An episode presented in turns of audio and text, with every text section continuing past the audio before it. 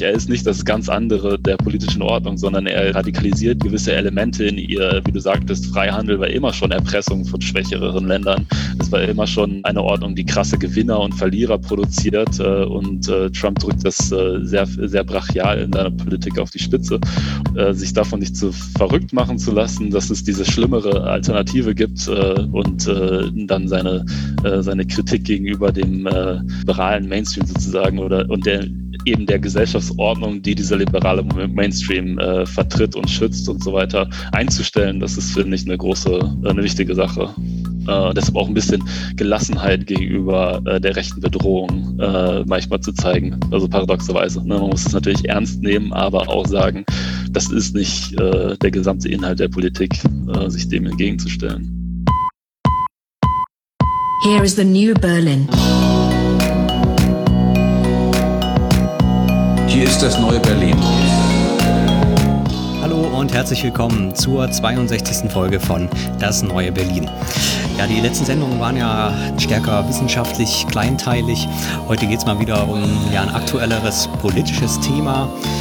Anlass ist ein Mann, ein Name, äh, den man in diesen Tagen immer seltener jetzt zu lesen bekommt, ähm, was einerseits ganz entspannt ist, gleichzeitig ist man auch noch so ein bisschen verwundert. Man hat vielleicht noch äh, ja, die letzten vier Jahre äh, im Gedächtnis, was da so passiert ist. Ähm, ihr habt vielleicht schon eine Vorstellung, wer das ist, nämlich Donald Trump. Er ist jetzt abgewählt, ähm, der neue Präsident äh, ja, steht in den Startlöchern. Donald Trump selbst hat es noch nicht akzeptiert, ähm, dass er abgewählt wurde. Man weiß auch noch nicht genau, was jetzt mit ihm wird. Auf jeden Fall ist die Sache irgendwie erstmal beendet. Das ist auch der Tenor der Medienberichterstattung zurzeit, ähm, dass dieses Kapitel abgeschlossen ist, Amerika sich gewissermaßen befreit hat von diesem Tyrann.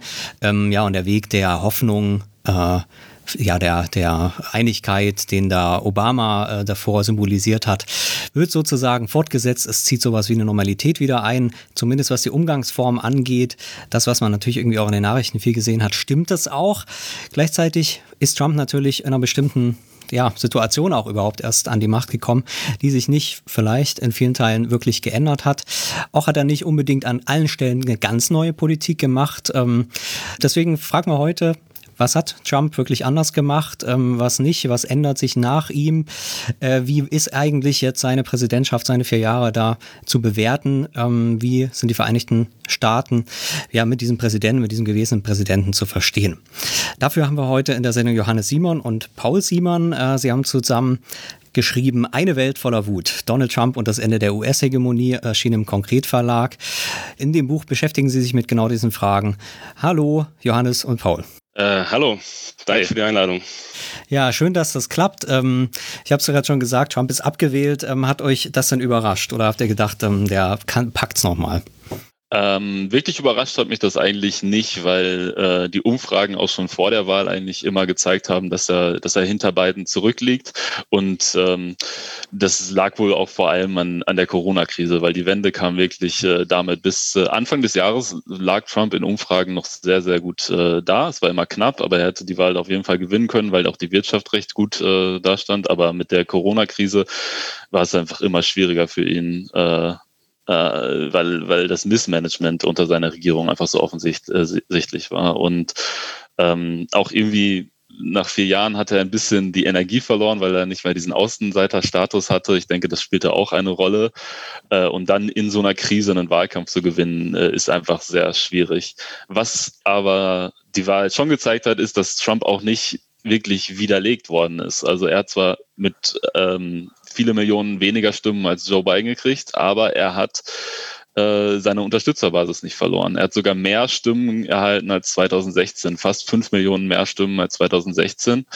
Äh, das heißt, er war selbst am Ende seiner Amtszeit äh, bei einer knappen Hälfte der Amerikaner nicht unbeliebt, sondern immer noch äh, immer noch beliebt. Und das zeigt auch, dass, dass ähm, ja, die, also natürlich die meisten Menschen konnten es kaum erwarten, dass jetzt endlich Trump verschwindet und wieder normale Politik zurückkehrt und so weiter. Aber offensichtlich viele Millionen Menschen wollten das nicht. Und das heißt auch, dass, ähm, dass die Politik, für die Trump steht, äh, äh, nicht unbedingt jetzt äh, völlig weggefegt ist, selbst wenn er persönlich äh, von der Macht abtreten muss.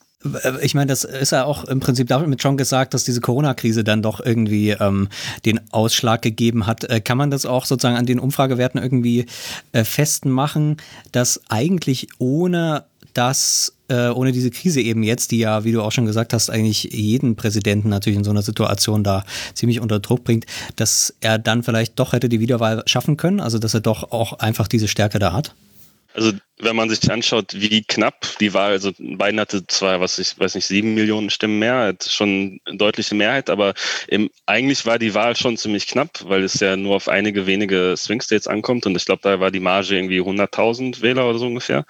Ähm, das heißt, es wäre durchaus plausibel gewesen. Dann kann man natürlich nur spekulieren, aber Trump ist echt schon in Umfragen äh, ziemlich abgesunken wegen der Corona-Krise, aber auch wegen oder während der antirassistischen Proteste. Das war Trump hat das extrem versucht, äh, die Proteste zu nutzen, um zu mobilisieren und hat da so ein krasses äh, Kulturkampf, äh, Wahlkampf geführt. Ähm, aber es scheint nicht funktioniert zu haben, auch weil die Proteste ziemlich viel Sympathien in der Bevölkerung gehabt haben.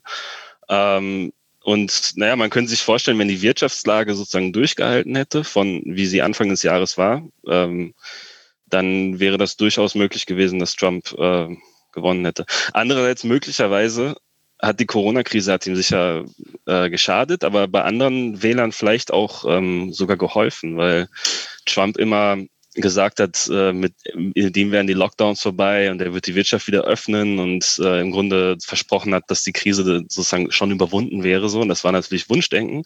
Aber es kann gut sein, dass es bei sehr vielen Leuten äh, durchaus ähm, ja gut ankam, weil die die einfach wirtschaftlich extrem unter der Krise gelitten haben und äh, die Abfederung war in den USA äh, nicht so, wie es hier in Europa mit so einem größeren Sozialstaat war, sondern es war wirklich ziemlich existenzgefährdend für sehr viele Menschen, die dann vielleicht gedacht haben, okay, mit Trump können wir wenigstens wieder zur Arbeit gehen und äh, Geld verdienen. Ja, in eurem äh, Buch äh, fangt ihr so ein bisschen damit an, das Narrativ, das Mediale aufzugreifen, ähm, was natürlich irgendwie auch verfangen hat, dass Trump so ja doch ähm, so ein ganz außergewöhnliches Ereignis ist, ähm, äh, dass er auch äh, einen Bruch darstellt mit demokratischen Gepflogenheiten. Ähm, äh, und dass man aber, wenn man eben diese langen Entwick Entwicklungslinien sich anguckt, das, was irgendwie die Jahrzehnte vor Trump ähm, äh, passiert ist, das, was man ich, sich eben angucken kann, um vielleicht zu verstehen, äh, wo Trump auch eine logische Entwicklung ist oder zumindest äh, irgendwie eine Rationalität da ist. Ähm, was, wo setzt er da an? Ähm, äh, wo macht man da sozusagen den, den Anfang, wenn man sich jetzt nicht auf den absoluten Urschleim äh, ähm, da beziehen will? Das ist ja immer ganz schwierig, so den Punkt zu setzen, wo man sagt, das sind die irgendwie ein Anfang, wo wir die Argumentation beginnen? Also wir fangen in unserem Buch wirklich mit äh, äh, ein bisschen Geschichte an und äh, erzählen erstmal so ein bisschen die Nachkriegsgeschichte Amerikas, aber auch wirklich noch weiter zurückgehend, was für eine Rolle äh, die Ablehnung von äh, Einwanderung und Rassismus in der amerikanischen Geschichte und in der Politik immer gespielt haben. Und äh, ein Grund, warum wir das so äh, präsentieren, ist wirklich, um diesen dieser Vorstellung zu widersprechen, dass, äh, dass Trump etwas sei, was mit der normalen demokratischen liberalen Politik äh, Amerikas, aber auch allgemein aller westlichen Demokratien irgendwie nicht zu tun hätte oder, oder irgendwie was anderes wäre als äh, diese, diese äh, konventionelle politische Tradition, weil, weil es gibt wirklich viele, erstmal viele historische Präzedenzfälle für das, was Trump äh, präsentiert. Ähm, und äh, es gibt auch äh, viel äh, Kontinuität eigentlich mit, äh, mit normaler Politik. Und darauf äh, bestehen wir eigentlich immer wieder, dass, äh, dass, dass diese Vorstellung, dass Trump was, was ganz Radikales anderes sei, äh, gar nicht so stimmt. Ähm, und das eine, ein Beispiel dafür ist zum Beispiel, dass ähm, dass wir halt ein paar historische Beispiele zeigen, wie, wie Populismus, äh, was so das äh, Populismus für eine Rolle in der amerikanischen Geschichte gespielt hat, aber auch äh, eben Anti-Einwanderungsbewegung. Äh, ja, wobei, ähm, wenn man das so zeigt, dass es schon immer auch so solche ähm, ähnlichen Tendenzen gab, oder in den 90ern gab es Republikaner, die schon sehr gegen Freihandel und äh, gegen Einwanderung waren und äh, sehr nationalistisches Programm vertreten haben, wie Pat Buchanan zum Beispiel. Und da muss man ja, aber dann stellt sich natürlich auch trotzdem die Frage, so warum das gerade 2015 äh, plötzlich funktioniert hat. Ähm, das ist äh, ja dann ganz entscheidend. Und da haben wir sozusagen so zwei verschiedene äh, Stränge. Einerseits so, dass ähm, Trump ist, äh, steht am Ende von so einer Geschichte der, der konservativen Bewegung, die so in den 60ern so richtig in die Politik eingestiegen ist und der äh, dann so eine lange Entwicklung durchgemacht hat und Trump steht dann sozusagen am Ende eine gewisse Radikalisierung, aber auch ein Bruch. Können wir vielleicht später noch drüber reden. Und vor allem gibt es aber einfach auch so historische Entwicklungslinien, die einfach 2015 so zusammengetroffen waren. Es waren ähm, aus verschiedenen gesellschaftlichen Bereichen. So, es gab einerseits so eine Krise des US-Imperialismus, die ähm, so diese äh, wegen den verlorenen Kriegen natürlich in Irak und Afghanistan, aber auch einfach ähm, äh, dass äh, diese Vorstellung, dass die USA äh, ordnend an der Spitze der Welt stehen, was so in den 90er Jahren und während des Kalten Kriegs noch total selbstverständlich in der amerikanischen Politik war, das war in die Krise geraten ähm, 2015. Äh, und dann gibt es einfach äh, auch ökonomische Entwicklungen, die ähm, Jahrzehnte zurückreichen, so die, diese, den neoliberalen Bruch, den es in den 80ern gegeben hat, so Tendenzen der Deindustrialisierung, äh, dass sich immer mehr Prekarität, soziale Unsicherheit so in die Mitte der Gesellschaft äh, reingefressen hat, ähm, der China-Schock äh, und so weiter und so fort.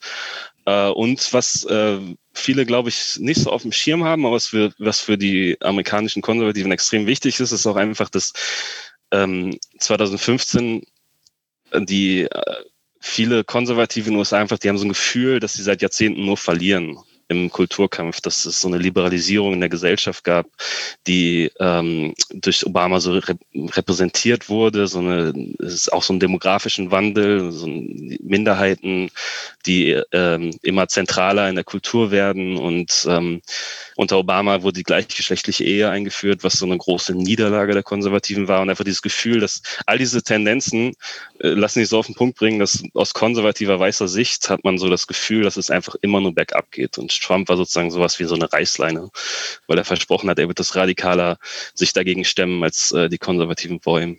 Ja, und äh, nach Trumps Wahl wurde viel darüber gesprochen, dass äh, die Finanzkrise, klar, die war acht Jahre davor, äh, hat viele Amerikaner stark getroffen, dass das ein Grund war, dass, äh, dass jemand mit so einem Wirtschaftspopulismus äh, sehr erfolgreich sein würde. Dann der Freihandel, äh, der besonders seit, äh, seit der Jahrtausendwende zum äh, Verlust von vielen Industriearbeitsplätzen in Amerika geführt hat, also Verlagerung von Produktion nach China oder nach Mexiko und so weiter. Ähm, und wir wollten das äh, zeigen, dass das, dass das wirklich noch, noch weiter zurückgeht. Also die, die USA äh, sind nach dem Zweiten Weltkrieg das reichste und mächtigste Land der, der Erde gewesen. Es ist äh, ein äh, unglaubliches äh, äh wirtschaftliches äh, Übergewicht im Vergleich zu, zu, der Welt und viele haben die Entwicklung seitdem als, als eine Art Niedergang dieser ehemaligen Vormachtstellung empfunden. Ja, fangen wir vielleicht äh, mit dem ersten schon genannten äh, Strang an, den ich eigentlich äh, fast am spannendsten fand, weil natürlich irgendwie so der Niedergang ähm, auch so einer dieser westlichen Dominanz da ähm, dann das spätere Durchbrechen äh, und so weiter äh, nach dem Ende des Kalten Krieges kennt man so ein bisschen. Der amerikanische Konservatismus wiederum und eben die konservative Partei, das ist was, was es irgendwie äh, bei uns gar nicht so richtig gibt, ähm, was man auch äh, nicht so richtig kennt. Auch da war ja die Erzählung meistens, und so hat man auch manchmal die politische Vorstellung, dass irgendwie so die Geschichte der modernen Demokratien eigentlich äh, auf der einen Seite konservative sind und auf der anderen Seite progressive. Und das ist irgendwie auch seit 250 Jahren, das bedeutet dasselbe. Und es gibt eben die einen, die wollen wollen äh, ja mehr Freiheit, mehr Gleichheit, mehr Rechte ähm, und die anderen wollen das nicht, das sind die Konservativen. Äh, und in der Geschichte wurde das ja auch so ein bisschen erzählt. Natürlich funktioniert es nicht so, gerade wenn man die Parteiensysteme anguckt. Ihr setzt da, was eben den modernen Konservatismus angeht, den amerikanischen so in den 60ern an. Ähm, was ist damals äh, entstanden? Was muss man äh, dazu wissen? Ja, als, als Trump sich so in den Vorwahl, im Vorwahlkampf der Republikaner sich so durchgeschlagen hat und sich so äh, an die Spitze gekämpft hat, da wurde er eigentlich von kaum jemand in der Partei wirklich unterstützt und vor allem von diesen konservativen Intellektuellen äh, wurde er extrem abgelehnt. Es äh, gab so eine Ausgabe von der New Left Review, was so eine wichtige konservative Zeitschrift ist, wo National Review. Äh, National, sorry. äh, genau, National Review, wo ähm, das Cover war gegen Trump und da, wo eigentlich alle, die irgendwas zu sagen hatten, äh, in, im Konservatismus argumentiert haben, dass Trump gar kein Konservativer sei und dass er deshalb verhindert werden müsse und äh, total mit der Tradition des Konservatismus brecht. Und das zeigte, dass äh, dieser Konservatismus hat so, im Bewusstsein der Leute auf jeden Fall, die dem anhängen, so eine ganz bestimmte konkrete politische Bedeutung. Ähm, und man kann echt sagen, dass es, dass es so eine Geschichte gibt, ähm, wo der äh, Konservatismus in den 60ern so in die Bühne betreten hat und seitdem immer dominanter wurde und das Land ähm, erst die Republikaner übernommen hat und dann das Land extrem geprägt hat ab den 80ern. Ähm, und äh, das bedeutet natürlich nicht, dass irgendwie die 50er Jahre nicht kon konservativ waren oder so, aber ähm, ja, die natürlich waren die 50er extrem äh, konformistisch, traditionalistisch und so weiter und ähm, antikommunistisch. Man kennt das ja. Ähm, aber mit ähm, äh, Konservative damals, äh, was man darunter verstand, war so eine ganz ähm, wirtschaftsliberale oder wirtschaftslibertäre Ablehnung vom New Deal und der Gesellschaftsordnung, die so im New Deal entstanden ist. Das also so die Gewerkschafts, äh, dass Gewerkschaften integriert waren, dass es so einen gewissen Sozialstandard gab. Äh, das äh, ist in den 30ern etabliert worden und das wurde auch in der Nachkriegszeit nicht wirklich angetastet. In der Nachkriegszeit gab es so einen großen, eher so einen Konsens, so der gesagt hat, das alles wird, ähm, bleibt bestehen. Ähm, und selbst die Republikaner haben nicht irgendwie versucht, äh, so, diesen New Deal ähm, aufzubrechen. Und 1964 war ähm, Barry Goldwater hat dann ganz überraschend, äh, wie, so wie Trump im Grunde, hatte so eine Graswurzelbewegung und hat seine, im Vorwahlkampf hat er sich dann zum Kandidaten der Republikaner gemacht. Und er war so der Erste, der wirklich so ein richtiger, richtiger Konservativer war. Und der hat ähm, einerseits war er halt extrem libertär und meinte, der Sozialstaat, der bringt uns den Kommunismus und die totalitäre Herrschaft. Äh, andererseits war er ein extremer ähm, kalter Krieger, der gesagt hat, äh, die Liberalen sind viel zu weich und wir müssen äh, viel härter gegen die Sowjetunion vorgehen. Ähm, und der hat dann sozusagen als erster diesen richtigen äh, Konservatismus äh, in Reihenform vertreten. Äh, und was auch sehr bedeutend war, dass er damals gegen die Aufhebung der Apartheid war. Also er war gegen Bürgerrechte für Afroamerikaner. Und das ähm, war auch so eine Art neue Stufe der Radikalität bei den Republikanern. Und ähm, er hat dann zwar verloren, aber im Grunde äh, auch Konservative sehen das selbst, so wenn die ihre eigene Geschichte beschreiben, so das war der Anfang und dann haben wir angefangen, die Republikaner zu übernehmen und irgendwann mit Reagan sind wir dann an die Macht gekommen, mit Ronald Reagan 1980. Ähm, ja, und diese, besonders diese Frage der Bürgerrechte für Afroamerikaner war damals so ganz zentral, weil ähm, traditionell waren eigentlich die Südstaaten und die Rassisten in Südstaaten waren Demokraten. Das war einfach aus historischen Gründen so. Äh, Lincoln war ja ein Republikaner und deswegen waren die Südstaaten einfach immer komplett demokratisch. Und diese New Deal-Koalition, die so die jahrzehntelang das Land geprägt hat, das war einerseits waren das Gewerkschafter, das waren Arbeiter, das waren progressive Liberale, aber es waren eben auch die Rassisten in den Südstaaten so. Und als dann die Demokraten in den 60ern sich so, sich, äh, ne, sie wurden sozusagen von der afroamerikanischen Bewegung dazu gezwungen, Bürgerrechte äh, durchzusetzen, so. Ähm, äh, aber indem sie das gemacht haben, haben sie dann im Grunde was vorauszusehen war, ist diese Koalition zerbrochen. Die Rassist, alle Rassisten, alle, die gegen Bürgerrechte waren, äh, haben sich von Demokraten abgewandt und haben sich den Republikanern zugewandt. Und äh, Goldwater hat das natürlich als erster ganz äh, explizit verfolgt. Und ähm, damit gab es dann so eine ganz neue Ausrichtung der Wählerkoalition und die Republikaner wurden sozusagen zu der Partei der aller weißen ja, im Grunde Weißen, die gegen die afroamerikanische Emanzipation waren, aber dann auch gegen die, gegen alles, was man so mit den 60ern verbindet, was da Progressives sich so abgespielt hat. So. Und damit wurde im Grunde dieses Fundament der amerikanischen Politik gelegt, das bis heute noch ähm, das die Politik prägt, nämlich dass es einfach, ähm, dass die Parteien sich entlang dieser Fragen vor allem aufspalten und auch immer mehr polarisieren und die äh, Republikaner damit sie ähm, das Ressentiment auch der Weißen ähm, bedient haben. Das ist so ein Stichwort, ist die Southern Strategy. So haben die Republikaner das genannt, dass sie halt irgendwie ganz explizit versucht haben, diese rassistischen Ressentiments aus, äh, anzusprechen. Und äh, auch Trump hat nicht wirklich eine Neuordnung der Wählerkoalition bewirkt. So, das ähm, wurde oft gesagt, aber es stimmt eigentlich nicht. Das waren im Grunde war, war das dieselbe konservative republikanische Partei, die so in, in den 60ern entstanden ist. Und man kann auch vielleicht noch ergänzen, heute reden alle äh, über die Identitätspolitik als ein äh, neues Phänomen. Äh, aber äh, wenn man zurückschaut äh, in die Geschichte seit den 60er Jahren, dann haben diese Fragen eigentlich immer die amerikanische Politik schon bestimmt. Also dass zum Beispiel, hm, natürlich haben die Republikaner, äh, die haben kein Zurück zur Apartheid vertreten. Sie waren auch nicht offen äh, rassistisch, aber sie haben immer wieder Themen in den Vordergrund gedrängt, äh, gedrängt die äh, diese, diese Spaltung und diese Ressentiments äh, irgendwie bedient haben. Zum Beispiel, äh, dass sie Kriminalität äh, auf diese Weise zum Thema gemacht haben und einen starken Law and Order Staat. Das haben viele konservative Weiße, auch aus rassistischen Motiven meinetwegen unterstützt und es hat äh, vor allem Minderheiten sehr stark getroffen.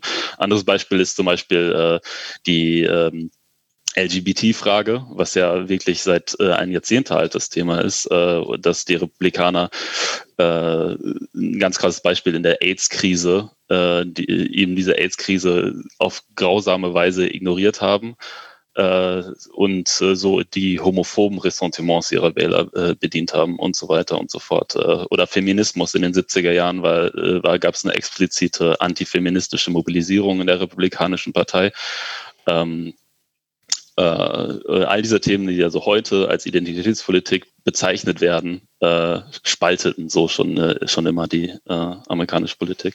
Also zusammenfassend könnte man sagen, dass durch die Bürgerrechtsbewegung, ähm, die ja eben nicht aus dem Parteiensystem kam, sondern eben tatsächlich eben ja aus dem Volk, wenn man das mal so nennen äh, äh will, nämlich den Teilen des Volkes, die eben da nicht gleichberechtigt waren, das hatte zur Folge, dass sich dieses Zwei-Parteien-System das Zwei-Parteien-System, was es da natürlich schon gab, äh, neu konfiguriert hat in gewisser Weise, ähm, sodass eben die, ähm, also das würde mich nochmal interessieren, die Demokraten im Prinzip ihre Rolle äh, wechsel, gewechselt haben, äh, indem sie eben nicht mehr dort ähm, äh, in den Südstaaten auch die Rolle der Sklavenhalter gespielt haben und der, äh, der die diese Rechte vertreten der Weißen, sondern dann tatsächlich eben zu der irgendwie linksliberalen äh, Parteien wurden, äh, äh, als die man sie heute kennt.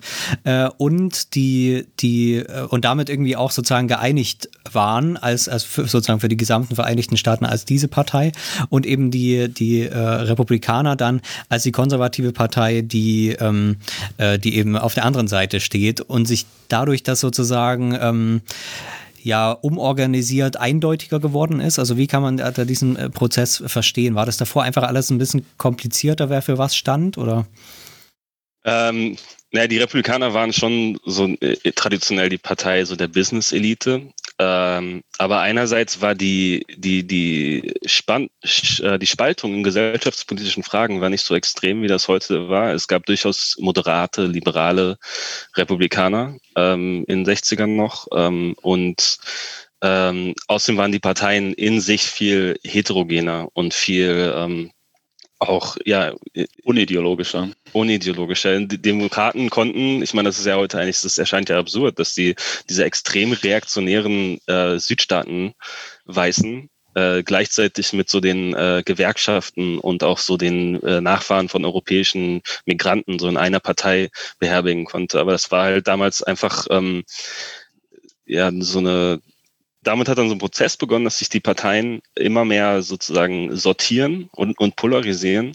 Und ähm, ich meine, bis in die 80er oder 90er gab es noch liberale republikanische Abgeordnete und es gab ähm, äh, relativ äh, reaktionäre Demokraten und das hat sich immer mehr sozusagen aufgespalten. Und das heißt einerseits diese ethnische Sache, dass inzwischen die Republikaner fast nur noch von Weißen gewählt werden und die Demokraten äh, und, sag ich mal, Minderheiten, Latinos, besonders aber Afroamerikaner eigentlich äh, so ganz großen Mehrheit die Demokraten wählen so das ist das eine Element und das andere ist diese ideologische Polarisierung, dass die Demokraten, dass Demokrat und liberal sozusagen synonym werden und republikanisch und konservativ äh, auch. Ich will noch ergänzen, weil es gab äh, in dieser Zeit noch einen zweiten Prozess, nämlich äh, die New Deal-Koalition ist nicht nur daran zerbrochen, dass die Bürgerrechte durchgesetzt wurden oder dass die Demokratische Partei wirklich äh, progressiver und liberaler wurde, sondern es gab auch äh, massive wirtschaftliche Probleme äh, in den frühen 70er Jahren, Ende den 60er Jahren, also zum Beispiel den Ölschock und, äh, und der Beginn der, dieser, dieser ganzen wirtschaftlichen Probleme, die ähm, die ja auch in Europa teilweise in den 70ern eingetreten sind, dass es äh, zum ersten Mal äh, große Arbeitslosigkeit wieder gab, äh, dass es äh, äh, Wachstumsprobleme gab und die auch irgendwie was damit zu tun hatten, dass, dass das wirtschaftliche Modell der Nachkriegszeit, das auf äh, starken Wachstum und starken Gewerkschaften äh, und was man so Fordismus nannt zum Beispiel, äh, in die Krise geraten ist und auch durch eine keynesianische Ausgabenpolitik äh, sich nicht lösen ließ. Und äh, da äh, auf dieses Problem haben in den 70er Jahren eben ausgerechnet die Konservativen eine Antwort gefunden, indem sie eine neoliberale Wende propagiert haben. Äh, also all die Punkte, die man, äh, die man kennt, Deregulierung der Wirtschaft, Senkung der Steuern, vor allem ein Angriff auf die Gewerkschaften, massiver Angriff auf die Gewerkschaften, was äh, Reagans, der 1980 äh, Präsident geworden ist, wichtigstes Pro äh, Projekt äh, war zum Beginn seiner Amtszeit. Und ähm, dadurch ist die Demokratische Partei auch in eine Krise geraten, weil sie ihre klassische sozialdemokratische Politik der Nachkriegs Nachkriegsseite in dem gleichen Maße nicht mehr verfolgen konnte, weil sich eben äh, Neoliberalismus als, äh, als neue Regierungspolitik durchgesetzt hat, gerade der Konservativen. Und so haben gerade die Konservativen, obwohl sie in gesellschaftlichen Fragen sehr rückwärtsgewandt sind, eine sehr erfolgreiche, kann man fast sagen, Modernisierung des amerikanischen Kapitalismus, äh, vor allem in den 80er Jahren, äh, durchgesetzt. Ähm, der, dem natürlich viele kritisch gesehen haben, aber der zunächst einmal sehr gut funktioniert hat, weil, weil wieder das äh, Wirtschaftswachstum funktionierte, äh, die Finanzbranche dereguliert worden ist, der Beginn der Freihandel, äh, des, der, also des Ausbau des Freihandels fällt in diese Zeit. Äh, und das was alles, was die republikanische, die konservative Partei durchgesetzt hat und deshalb auch sehr äh, äh, sehr, sehr mächtig und sehr erfolgreich war, so dass als äh, in den 90er Jahren die Demokraten wieder äh, einen Präsidenten gestellt haben, Bill Clinton, er in wirtschaftspolitischen Fragen äh, sich auch nach diesem neoliberalen Konsens weitestgehend Gesetz äh, gerichtet hat und wie Gerhard Schröder und Tony Blair äh, nach ihm äh, sogar noch mehr den Sozialstaat geschleift hat als, äh, als die Republikaner vor ihm. Aber der ursprüngliche Cleavage oder die ähm, politische Achse, an der sich sozusagen Demokraten und Republikaner auch schon in den 50er Jahren getrennt haben, war schon wirtschaftspolitischer Art, wenn ich euch richtig verstanden habe. Also in den 60ern kommen diese ganzen gesellschaftspolitischen, bürgerrechtlichen, äh, identitäts- und kulturpolitischen äh, Fragen äh, mit aufs, ähm, aufs Tablett, aber ähm, grundsätzlich waren die Republikaner auch schon in den 50ern und wahrscheinlich auch schon in den 40ern ähm, eben äh, wirtschaftslibertär in einem bestimmten Sinne oder gilt das auch nur für eine kleine Gruppe der Republikaner, äh, äh eine bestimmte Gruppe der Republikaner und eine andere war wiederum irgendwie anders eingestellt?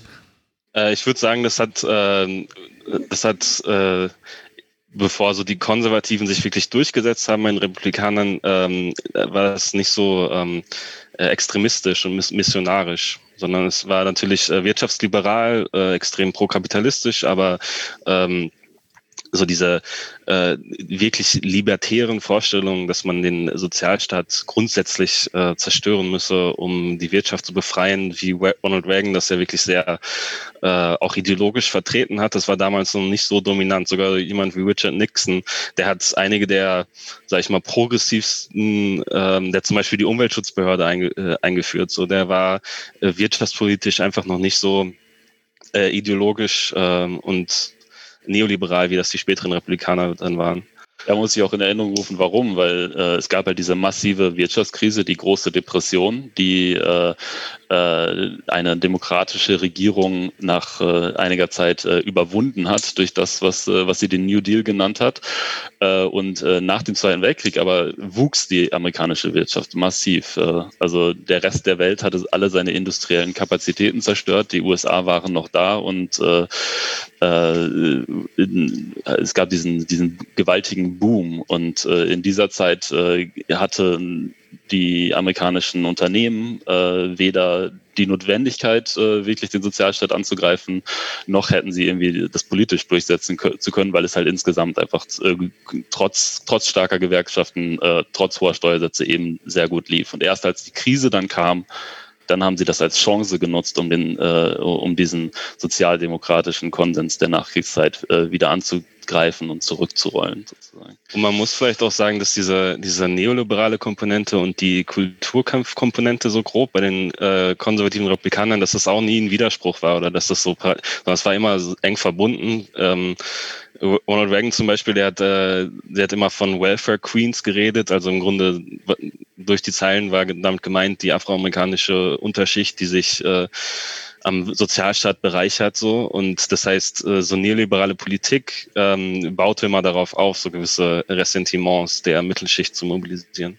Und das sah man ja auch unter Obama ähm, immer noch dass diese Ablehnung von Obamacare die war natürlich einerseits extrem wirtschaftslibertär aber in der Basis sah man ganz eindeutig dass da ganz andere kulturelle Ressentiments hinterstecken vielleicht kann man bevor wir sozusagen zu dieser tatsächlich dann moderneren äh, Form dann von so einem aus, aus ausgebildeten äh, neoliberalen Regime, was dann tatsächlich ja mit Reagan wahrscheinlich am ehesten zu verorten ist, nochmal an diese Übergangszeit. Also äh, sozusagen das Nachkriegsmodell des, des ewigen Wachstums ist ja auch global äh, mit der Ölkrise damals äh, das erste Mal wirklich grundsätzlich hinterfragt worden.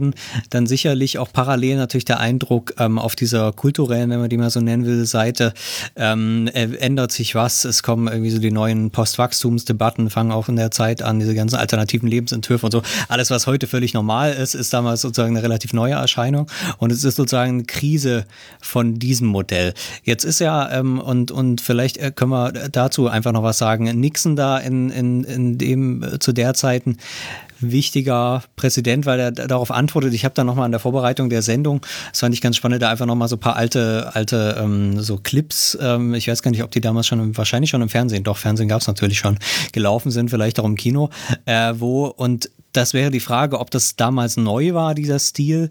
Ähm, tatsächlich wurden dann in dem Clip so eben so Bilder gezeigt von diesen Hippies, äh, die halt da wild rumtanzen, äh, so äh, ein bisschen sexuell befreit und äh, natürlich auch äh, äh Drogen, mit Drogen äh, oder, oder das zumindest inszeniert, sodass man das halt sieht, aber schon eben auch mit einer gruseligen Musik, sodass man eben schon das Gefühl hat, okay, Amerika ist nicht mehr das Amerika, was, ähm, was mal war. Hier, hier fällt was zusammen. Und dann kommt eben irgendwie, das war glaube ich dann tatsächlich irgendwie das Motto von diesen ganzen Clips, uh, this time vote like your whole world depended on it. Wo ich dann gedacht habe, es war an der Stelle hat man eben natürlich schon so wie so ein wie so ein letzten die die letzte Wahl so ein bisschen wird da wird da ange, angesprochen. Das heißt, es geht nicht mehr irgendwie um politische Themen im engeren Sinne, wo man eben einen Kompromiss findet und es mal in die Richtung oder in die andere Richtung geht, sondern eigentlich ganz Amerika steht auf dem Spiel ähm, und es ist jetzt wie so eine Endzeitstimmung. Ähm, gleichzeitig habt ihr jetzt gesagt, dass Nixon dann von der Policy her eigentlich gar nicht so schon so ein extrem äh, ähm, ähm, rechte ähm, äh, Version dann eben ähm, des Konservatismus bedeutet. Also welche Rolle spielt da sozusagen Nixon in dieser, dieser Zwischenzeit? Ja, ich würde sagen, ähm, was so die Wirtschaftspolitik angeht, da hat man sich in der Zeit noch so ein bisschen, sag ich mal, so durchgewurstelt und dieser richtige neoliberale Bruch kam eigentlich erst so in den äh, späten 70ern äh, mit dem Volker-Schock und äh, Ronald Reagan und so. Und das war ähm, ja, wie, was so konkrete Reformen anging, damals vielleicht noch nicht so wichtig unter Nixon, aber wie du sagtest, dieser Stil, dieser ähm, äh, wie, wie es in diesem Werbespot äh, zum Ausdruck kam, das war auf jeden Fall so eine Innovation, so ein Populismus und Ressentiment-Stil. Äh, und diesen ähm, so die Hintergrund von diesem Werbespot waren auch, damals gab es äh, Race Riots in den späten 60ern, gerade nachdem die Bürgerrechtsreformen durchgesetzt worden sind, gab es ähm, eigentlich drei Jahre lang hintereinander sind äh, unzählige Innenstädte haben gebrannt und das war teilweise noch ähm, massiver und ähm, krasser als die äh, Proteste jetzt im Jahr 2020. Und das zeigte einfach, dass da so eine extreme, äh, so die, diese ganzen Konflikte der Apartheid waren zugeschüttet worden und die sind damals aufgebrochen und Afroamerikaner sind, haben sich äh, äh, zum ersten Mal sozusagen ins Zentrum der Politik gestellt und das hat einfach extreme Ängste ausgelöst. Ähm, und diese, dieses Gefühl der Untergangsstimmung, das äh, verband dann eine, eine ganz viele Aspekte. Einerseits der Vietnamkrieg ging verloren und es gab so eine anti, äh, äh, anti-imperialistische Bewegung und Antikriegsproteste und natürlich diese kulturelle Revolution ähm, der Hippies und so weiter und so fort. Äh, äh, das ähm, hat einfach äh, vielen Menschen die konnten damit überhaupt nichts anfangen. Und Nixon hat sozusagen sich, hat sich als die äh, Stimme der schweigenden Mehrheit, das war sein Begriff, inszeniert von all den braven Bürgern, die ähm, im Grunde so ihre Welt untergehen sahen und so. Und er würde da endlich gegenhalten. Äh, und das ist im Grunde so ein, äh, ja, so ein Muster der, des äh, rechten Populismus, weil er auch ähm, äh, auch dieses Feindbild der liberalen Eliten damals so etabliert hat. Du hast von den Hippies geredet. Äh, Ronald Reagan hat sich in den 60ern, der war damals Gouverneur in Kalifornien und der hat eigentlich nur Wahlkampf damit gemacht, dass er die Polizei nach Berkeley geschickt hat, um die Studenten zu verprügeln. Und das war, das, da zeigte sich auch schon so ein Ressentiment gegen diese, äh, so, gegen die Studenten, die sich für was Besseres halten und die mit ihrer, äh, heute würde man sagen, Gutmenschentum, so mit dieser liberalen Großzügigkeit, dass sie so die Toren der Hölle Hölle äh, öffnen und äh, plötzlich tanzen uns die Schwarzen auf der Nase rum und zerlegen die äh, Innenstädte so, ne, äh, grob gesagt. Und äh, diese, das ist auf jeden Fall so ein Stil, der damals entwickelt wurde. Ähm, ein Redenschreiber von Nixon, der die Silent Majority, der diese schweigende Mehrheit erfunden hat, das war Pat Cannon, der in den 90ern so eine Art Proto-Trump war. Und äh, Trump hat das im Grunde kopiert. Der hat ähm, 2020 hat er so einen ganz ähnlichen Werbespot äh, rausgebracht, der im Grunde so eine Kopie von dem äh, von Nixon damals war, wo dann gezeigt wurde, die brennenden Innenstädte und die Liberalen lassen das alles zu. Sie wollen, dass Amerika untergeht und nur ich kann eure Rettung sein. Und insofern würde ich sagen, es gibt dieses berühmte Buch von diesem Historiker Wick Pearlstein, der so eine große Geschichte des amerikanischen Konservatismus geschrieben hat. Und der hat ein äh, Buch über diese Periode, heißt Nixon Land. Und Rick Pearlstein selbst sagt immer, wir leben immer noch in Nixonland. Dieser Stil der Politik äh, ist gibt's bis heute. Hm. Äh, der Buchanan, da schreibt ja auch ein bisschen was drüber. Was muss man äh, zu dem wissen? Ich hatte so den Eindruck, äh, dass der auch so ein bisschen fast prototypisch ist. Also um in dem Umfeld von Trump hat man ja dann auch so, also deswegen war Trump vielleicht am, am interessantesten, weil er ja einfach permanent die Leute gefeuert hat, sodass man sozusagen über die vier Jahre ein äh, das gesamte Personal äh, da, da erleben konnte, was sich sozusagen um diesen, um dieses Machtzentrum herum da ähm, organisiert. Und halt diese Art von ja, ich weiß gar nicht, was da der deutsche Begriff dafür wäre, so, so, so eine Art Pandits sozusagen, die da einfach extrem medienaffin natürlich ähm, äh, und, und, und ähm, ja, die die Leute hinter sich versammeln und, und einschwören und äh, das ist also ein Politikstil, den man in Deutschland gar nicht äh, so in der Art kennt. Äh, ist das damals quasi auch entstanden? Also was die, was die amerikanische Politik von der deutschen ja unterscheidet, ist, dass es äh, einerseits ja ein sehr starres Zwei-Parteien-System gibt. Es gibt Demokraten und Republikaner und es ist fast unmöglich, eine dritte Partei äh, dagegen zu etablieren.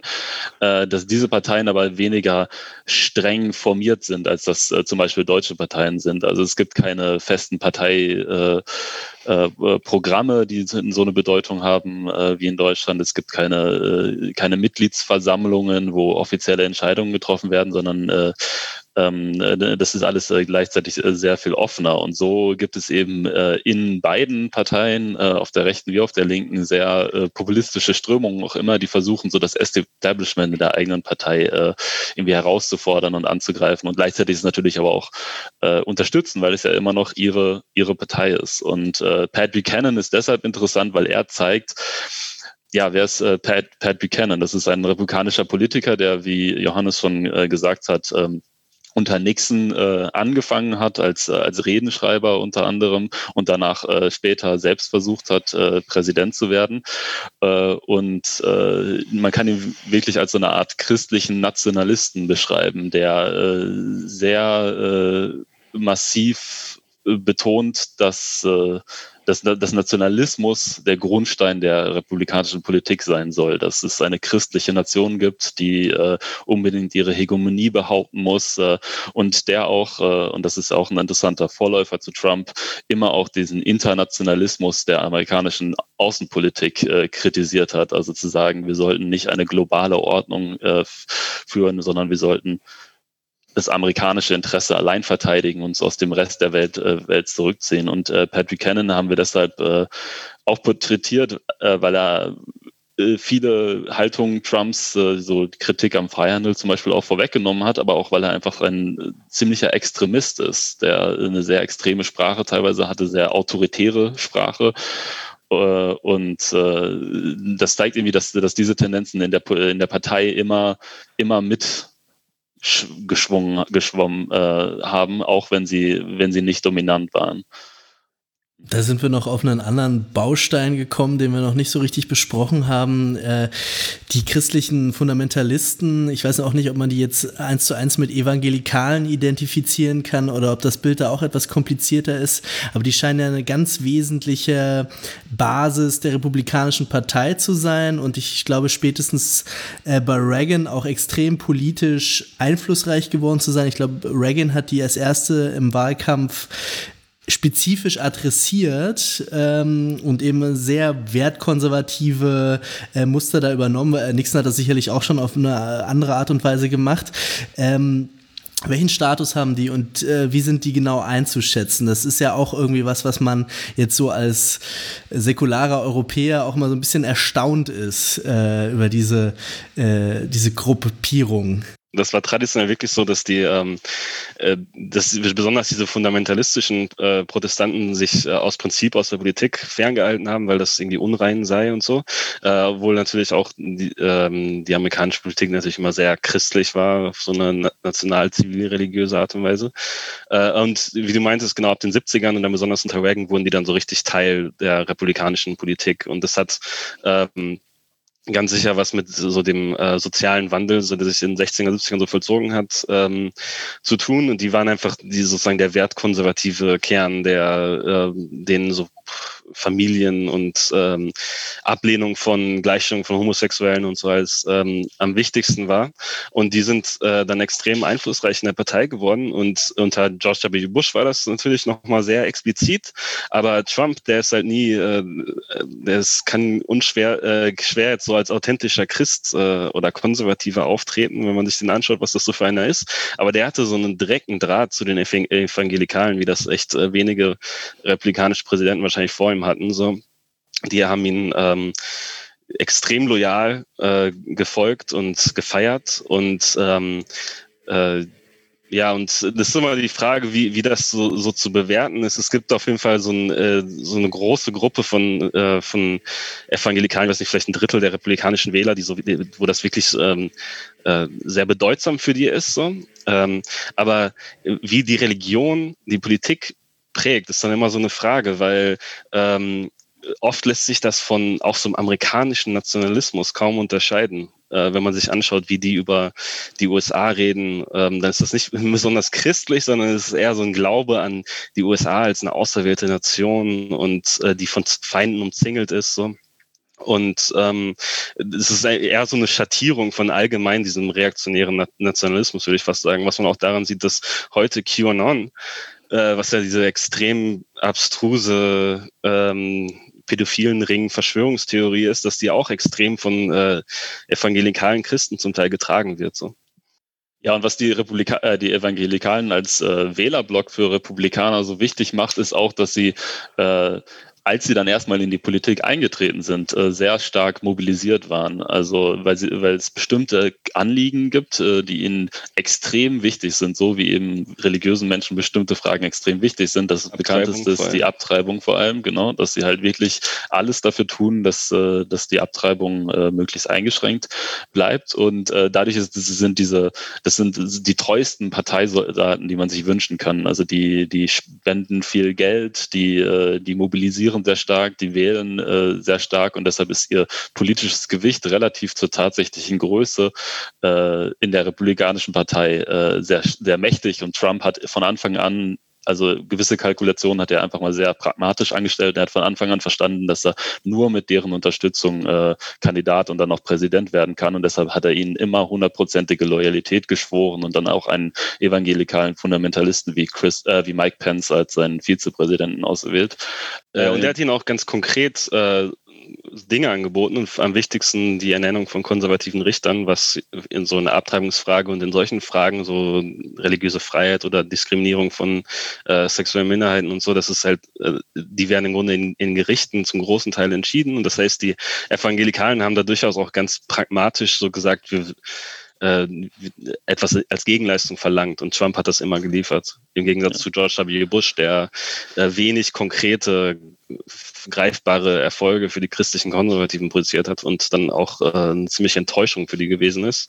Und Trump ähm, bis heute nicht. Deshalb sind die Evangelikalen als politische Macht äh, sehr einflussreich, äh, aber sie haben gleichzeitig auch das Gefühl, dass ihre ihr Weltbild oder ihre gesellschaftspolitischen Vorstellungen auf tönernen Füßen stehen, weil sie eben tatsächlich eine, eine Minderheit sind und äh, wie alle äh, extrem religiösen Gemeinschaften, selbst wenn sie so groß und so äh, populär sind wie jetzt äh, das evangelikale Christentum, haben sie äh, Angst, dass äh, erstmal ihre Gemeinden auseinandergehen könnten in der modernen, liberalen, antichristlichen Kultur und dass sie halt insgesamt an politisch an, an Einfluss verlieren. Und das gibt ihnen, wie vielen amerikanischen Konservativen, Konservativen auch so eine Art Untergangsstimmung, der sie äh, empfänglich macht für autoritärere Lösungen, für so Verschwörungstheorien und für auch aggressivere Politik, die halt um jeden Preis den Einfluss der Liberalen auf die äh, Gesellschaft äh, zurücktreiben wird.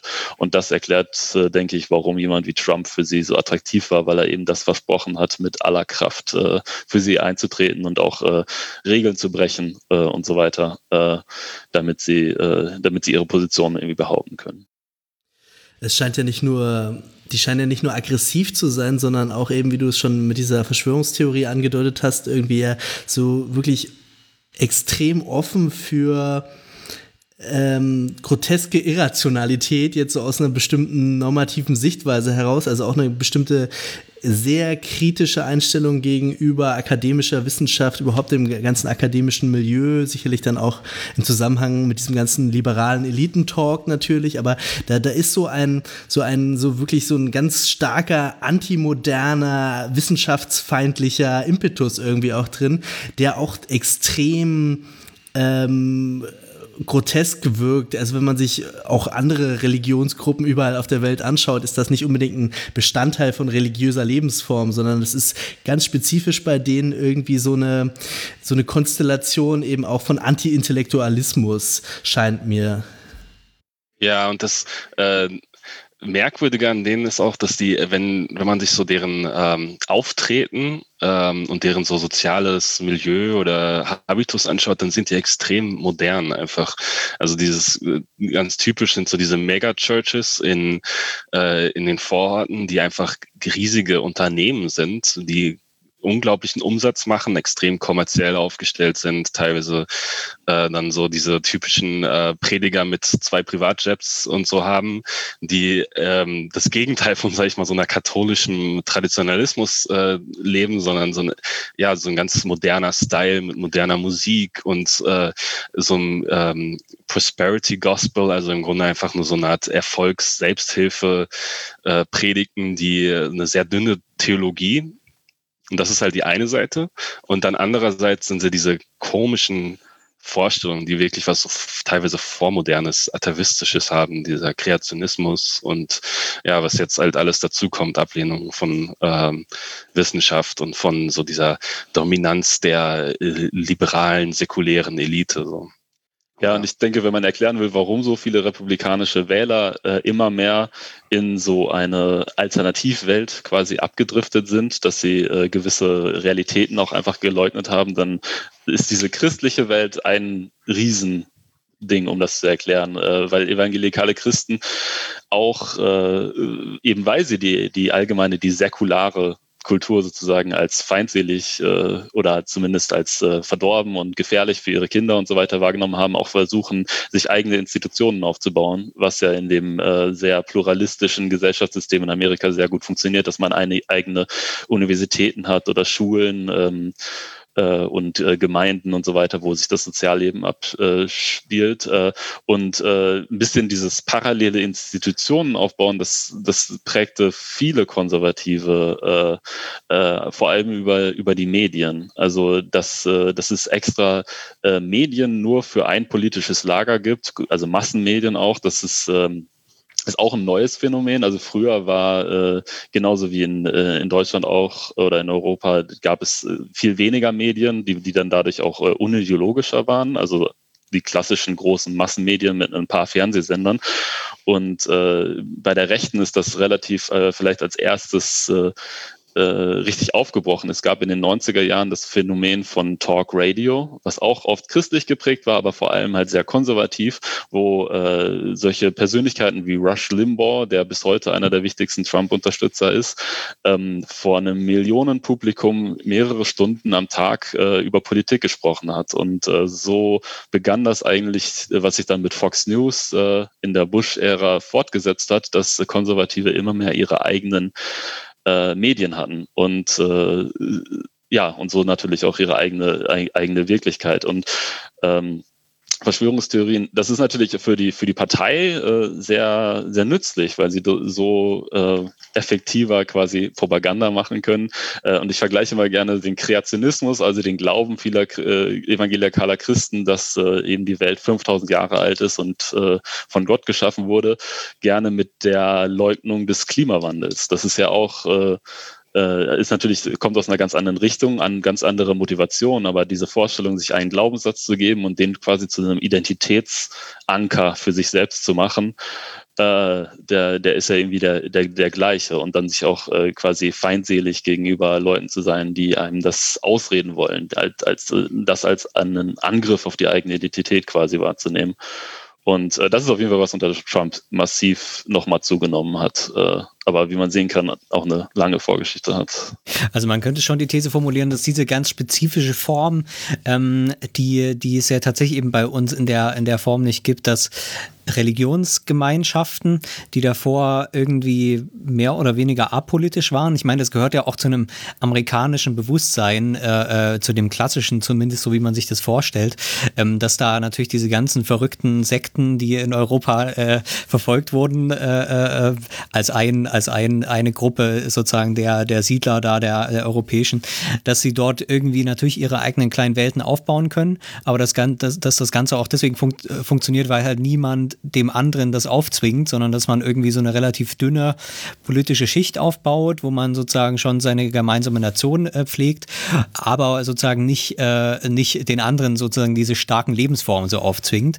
Und jetzt hat man eben da Gemeinschaften, die das ganz stark äh, noch sozusagen ihre Welt äh, ausbauen, aber diese, diese allgemeinen ähm, Verbindlichkeiten sozusagen auf das demokratische System äh, in dem Verständnis, okay, andere Leute leben anders und das muss ich auch akzeptieren, dass das irgendwie so ein bisschen verloren geht und dann, äh, also dass du die, die Rolle der Medien angesprochen hast, ähm, äh, finde ich da auch nochmal sehr spannend. Ähm, Mike Pence war, glaube ich, zum Beispiel auch selber so ein, so ein äh, Radio-Host da, ähm, die diese, diese schon genannten ähm, ähm, Prediger da, die ja oft auch, ähm, äh, glaube ich, gar keine, gar keine richtige Ausbildung haben, so wie man das bei uns kennt, dass man als Pfarrer da erstmal viele, viele, viele Jahre durch so eine Organisation Organisation ähm, äh, ja, sich durcharbeiten muss, äh, bevor man dann überhaupt mal vorne stehen kann.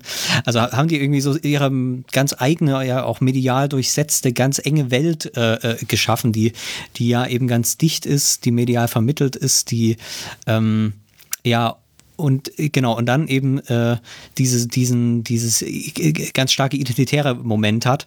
Und das wird sozusagen von der Religion, also das finde ich da schon, schon ganz wichtig, von der Religion sozusagen abgelöst ähm, äh, und dann sozusagen mit der Politik eigentlich unverwechselbar gemacht. Ich würde sagen, für, für, für eine bestimmte Form von religiösen Verständnis ist das eigentlich widersinnig, weil natürlich eine Religion eigentlich eine Gegenwelt ist zur politischen. Von daher glaube ich, mit vielen religiösen Verständnissen passt, passt das gar nicht zusammen. Ähm, äh, aber hier ist es sozusagen passiert und ist jetzt zu so einer ja fast fast Allgemeinform geworden, in der sozusagen politisch äh, debattiert wird. Kann man das irgendwie so? Ist bestimmt schon ganz viel äh, darüber geschrieben worden, äh, aber äh, kann man das so sagen oder? Ja, ich denke schon. Also äh, man muss natürlich immer auch daran denken, dass, äh, dass auch Christen äh, in der Republikanischen Partei äh, dass, also dass nicht alle republikanische Wähler so christlich motiviert sind, sondern es ist, äh, ist nur ein äh, Element dieser Koalition, aber für die gilt das auf jeden Fall. Die äh, Politisierung ist äh, die, auch die explizite Politisierung ähm, zu glauben, dass eine gewisse, dass gewisse politische Entscheidungen im Sinne ihrer Religion äh, fallen müssen und alles andere ist, ein, ist, ist bedrohlich auch. Äh, das ist schon äh, etwas sehr Besonderes. Und was man als liberaler Europäer, der so auf die USA blickt, äh, glaube ich, oft auch nicht versteht, ist, dass diese dieses Milieu sich wirklich in der Defensive sieht. Äh, also wir nehmen das wahr als einen aggressiven also zum Beispiel der Kampf gegen Abtreibung, das ist irgendwas Aggressives, Intolerantes und so weiter. Aber für, äh, für diese Menschen in der, ihrer Wahrnehmung ist das so, dass, dass ihre Lebensweise bedroht ist durch die Übergriffigkeit des äh, liberalen Staates. Das ist ja eine Denkfigur, die man jetzt in, in Deutschland eigentlich seit der AfD wieder ähm, mehr hört, dass, äh, dass, äh, dass, da, dass die normale liberale Gesellschaft als so eine Art Unterdrückungsmechanismus fast äh, sich, vorgestellt wird, als einen Angriff auf, auf die normale Lebensweise, die man ja nur verteidigen möchte. Und äh, das ist etwas, was bei der amerikanischen Rechten ganz, äh, ganz ausgeprägt ist. Und zwar auch nicht nur bei christlichen Fragen, sondern auch zum Beispiel, wenn es bei sowas äh, um das, das Waffenrecht geht, was auch ein modernes Phänomen ist. Äh, früher war, war die Frage der, des Waffenbesitzes nie so politisiert, bis diese konservative Bewegung in den 70ern, 80ern sich formiert hat. Aber äh, jetzt unter Trump nochmal ganz besonders gibt es ja wirklich äh, ganz extreme Rhetorik, dass es ein Angriff auf die Freiheit, auf die Identität ist, äh, ein Angriff von einer fast totalitären liberalen Hegemonie, gegen die man sich um jeden Preis äh, zur Wehr setzen muss. Und diese bisschen paranoiden äh, Rhetoriken, so dass, dass wir uns verteidigen müssen gegen diese liberalen Eliten und so weiter, äh, ja, das ist etwas, was die Republikaner allgemein eint.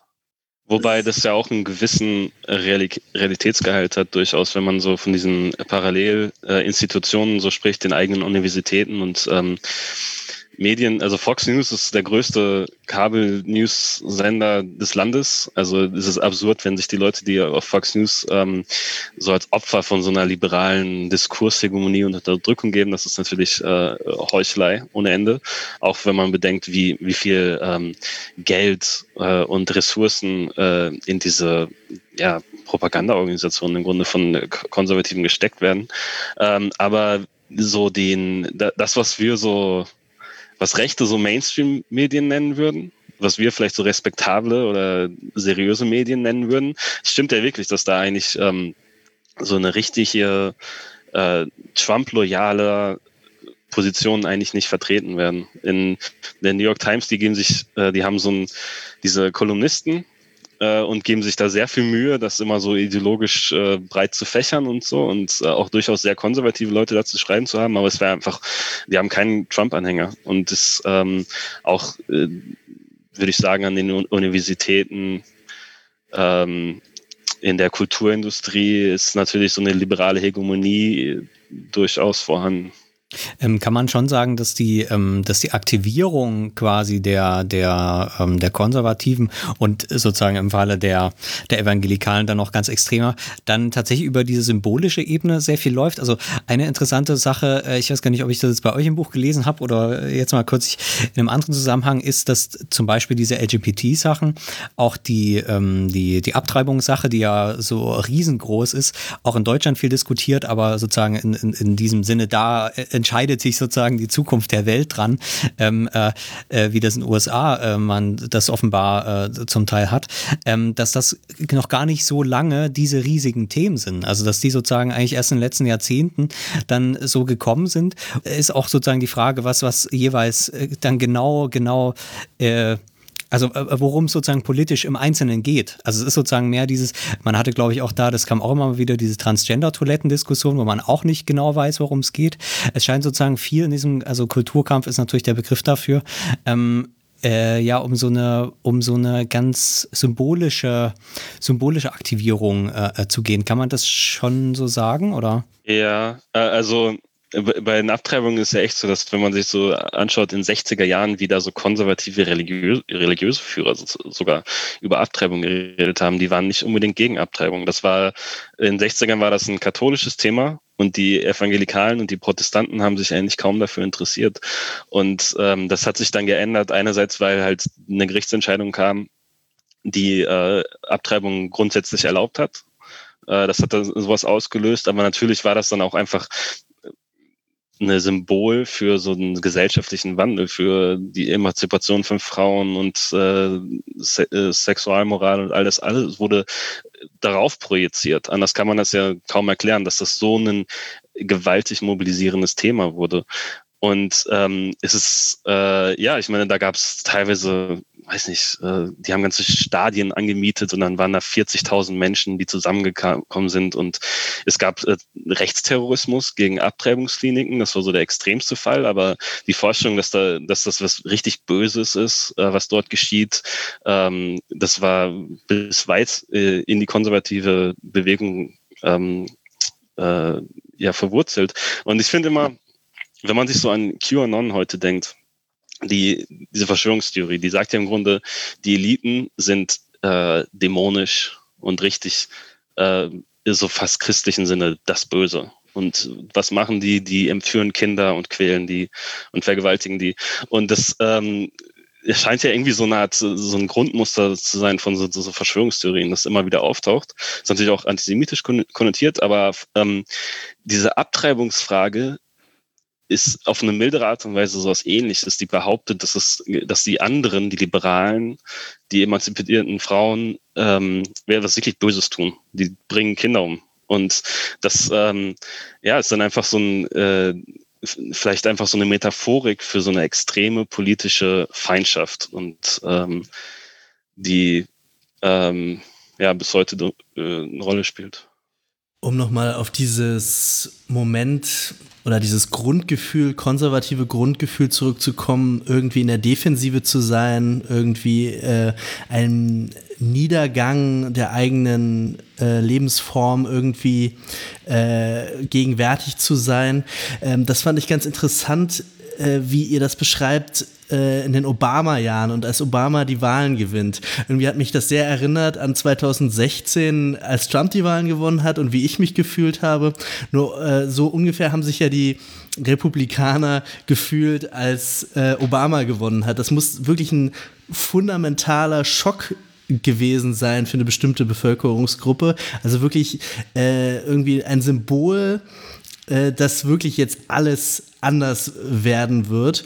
Und das Ganze war, so wie ihr das beschreibt, auch verbunden mit so einer These, ich weiß nicht, wie, wie rational oder wie gut begründet die ist, dass es tatsächlich auch einen starken demografischen Wandel gibt, dass es äh, dass die Weißen in den USA auch wirklich aufhören, die Mehrheit zu sein, die gleichzeitig auch die äh, primäre Wählerschicht der ähm, Republikaner ist. Also dass die Republikaner davon ausgehen, dass sie eigentlich Demokrat, demografisch durch äh, Migration auch auf dem absteigenden Ast sind und äh, in der Zukunft eigentlich keine Perspektive mehr haben, ihre Mehrheiten zu halten, allein aus, aus der Bevölkerungsentwicklung heraus. Also diese zwei Aspekte, die ihr, glaube ich, verbindet, war mir beides nicht so ganz präsent. Erstens dieses Gefühl, Obama ist wirklich der absolute Untergang und zweitens tatsächlich aber auch irgendwie so eine einigermaßen rational unterfütterte These, ähm, dass die politische Substanz verloren geht der eigenen Partei. Äh, vielleicht könnt ihr das auch nochmal ausführen, äh, wenn ich das richtig äh, wiedergegeben habe. Ich würde äh, sogar sagen, dass die Niederlage von Obama äh, für die Konservativen noch schlimmer war als, die, äh, Nieder äh, als der Wahlsieg für Trump, weil Trump ja immerhin äh, knapp gewonnen hat 2016 und Obama hat 2008 sehr deutlich gewonnen. Und äh, wie du schon sagtest, hatten viele damals das Symbol vor Augen, dass die die neue Obama-Koalition hat man das genannt, also wirklich eine, äh, eine Wählerschaft, die auf Mobilisierung von vor allem jungen Menschen und Minderheiten und äh, vor allem junge Menschen sind äh, eben immer mehr, äh, immer diverser in den USA basiert, dass das die Zukunft der amerikanischen Politik ist und, und in Zukunft einfach massiv Wahlen gewinnen wird. Das ist aber auch ein langfristiger Trend gewesen. Die Konservativen haben natürlich unter Bush äh, haben sie noch Wahlen gewonnen, aber selbst da wurden ihre Vorsprünge schon, äh, schon, schon immer schwacher und ähm, und Trump äh, ist, äh, ist ja bekanntermaßen, äh, hat die Präsidentschaftswahl gewonnen, aber er hat weniger Stimmen insgesamt gekriegt als, äh, als Hillary Clinton. Also diese Vorstellung, dass, äh, dass aus wirklich strukturellen Gründen die konservative Mehrheit, die in den 80er Jahren mit Reagan das ganze Land dominiert hat, dass sie wirklich schmilzt, die ist äh, sehr, sehr real. Man muss allerdings auch sagen, dass ähm, diese These, dass äh, der demografische Wandel zu permanenten ähm, demokratischen Mehrheiten führen würde, das ist durchaus auch eine These, die so von liberalen Politikwissenschaftlern vertreten wird. Das äh, klingt halt nach so einem demografischen Determinismus, wie es ihn eigentlich so normalerweise äh, Rechte und Rassisten eher so vertreten. Aber ich glaube, das, das hängt auch so ein bisschen damit zusammen, wie sehr diese Frage von Ethnie und Race ähm, besonders in den USA einfach so als politische Kategorien eine Rolle spielen und einfach die Vorstellung, dass Minderheiten äh, demokratische Wähler sind, ist so also eine Art äh, Selbstverständlichkeit. Ähm, was dann die Republikaner und aus, die, äh, aus diesen Tendenzen machen, ist dann natürlich nochmal eine ganz andere Frage. Jemand wie George Bush und Jeb Bush, äh, sein kleiner Bruder, die haben äh, durchaus versucht, Latinos anzusprechen, was ja auch eigentlich gar nicht so unplausibel ist, weil viele Latinos eher konservativ eingestellt sind und äh, Afroamerikaner auch. Äh, und äh, eigentlich müsste, müsste es möglich sein für Konservative, ähm, diese diese sozusagen das weiße Ghetto, sage ich mal, zu verlassen und auch äh, Minderheiten anzusprechen, wenn, wenn sie in der Lage wären, dieses weiße Ressentiment nicht mehr so total zum Zentrum ihrer Politik zu machen. Und ich glaube, unter George W. Bush gab es solche Versuche und Trump war dann im Grunde die Ansage so von wegen, das, äh, das möchten wir nicht versuchen. Und dieses, äh, diese Angst vor äh, Nicht-Weißen, vor dem Be Wandel der, der amerikanischen Bevölkerung, vor Einwanderung, ähm, ist einfach total zentral für die äh, republikanische Politik, auch schon unter Obama. Also das war, wurde auch teilweise mal sehr, sehr explizit gesagt, dass ähm, es gab so eine, als Mitt Romney verloren hat gegen Obama nach vier Jahren, 2012, da hat der ähm, Fox News Moderator, wie heißt er noch, dieser Ire, äh, der damals. Tucker Carlson? Nein, nein, der Bill O'Reilly. Der hat ja. im Grunde eine Interpretation damals im Wahlabend geliefert und ganz explizit gesagt, das traditionelle Amerika gibt es nicht mehr. Das weiße Establishment ist entmachtet. Jetzt herrschen die Minderheiten, die Obama in die Macht gehievt haben, weil Obama ihnen Stuff, äh, ihnen Wahlgeschenke versprochen hat. So. Und dieser, diese Vorstellung, dass äh, dieser demografische Wandel einfach Amerika vernichten würde, so wie die Konservativen das verstehen, hat sich dann immer mehr durchgesetzt und radikalisiert und das äh, war bei Trump ganz zentral. Und das erklärt auch den Radikalismus fast des äh, konservativen Widerstandes gegen Barack Obama, was ja wirklich ein sehr massives Phänomen war, dass Barack Obama von Anfang an diese extreme Mobilisierung gegen sich hatte, dass Konservative gesagt haben, wir wollen auf jeden Fall äh, erstmal, dass er nie, nie wiedergewählt wird. Wir wollen alle seine Reformvorhaben auf jeden Fall verhindern und wir müssen diesen Mann stoppen, wenn wir Amerika retten wollen. Das war ja die Rhetorik der Tea Party und das äh, bezog sich einerseits auf diese demografischen und kulturellen äh, Fragen, aber auch äh, die äh, eben mit der damit verbundenen Wirtschaftspolitik, dass gesagt wurde, wenn die wenn die Minderheiten äh, mehr die Politik bestimmen, dann werden sie äh, für einen Sozialstaat einführen. Und das gefährdet auch äh, unseren Wohlstand, es gefährdet unseren Besitz, es wird Umverteilung geben, es wird Sozialismus geben äh, und so weiter und so fort. Und äh, diese merkwürdige Melange aus so einer Art wirtschaftlicher äh, Interessenpolitik gegen Obamas äh, sozialdemokratische Reformprogramme,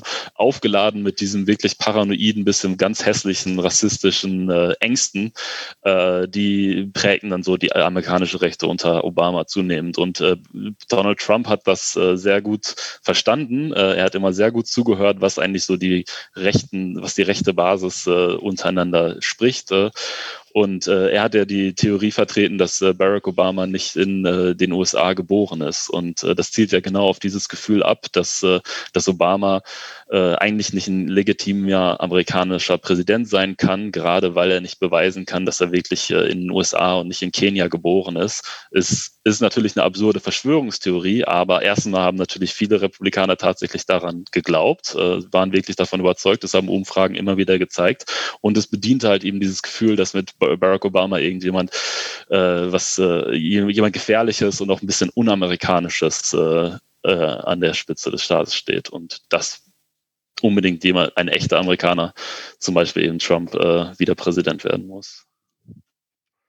Nehmen wir vielleicht nochmal die, äh, nachdem wir jetzt viel über diese, ja, wie kann man Leute oder wie haben diese Parteien diese Strömung Leute aktiviert, äh, kommen wir vielleicht nochmal sozusagen zu der Basis, ähm, die wir jetzt so ein bisschen erstmal noch haben liegen lassen.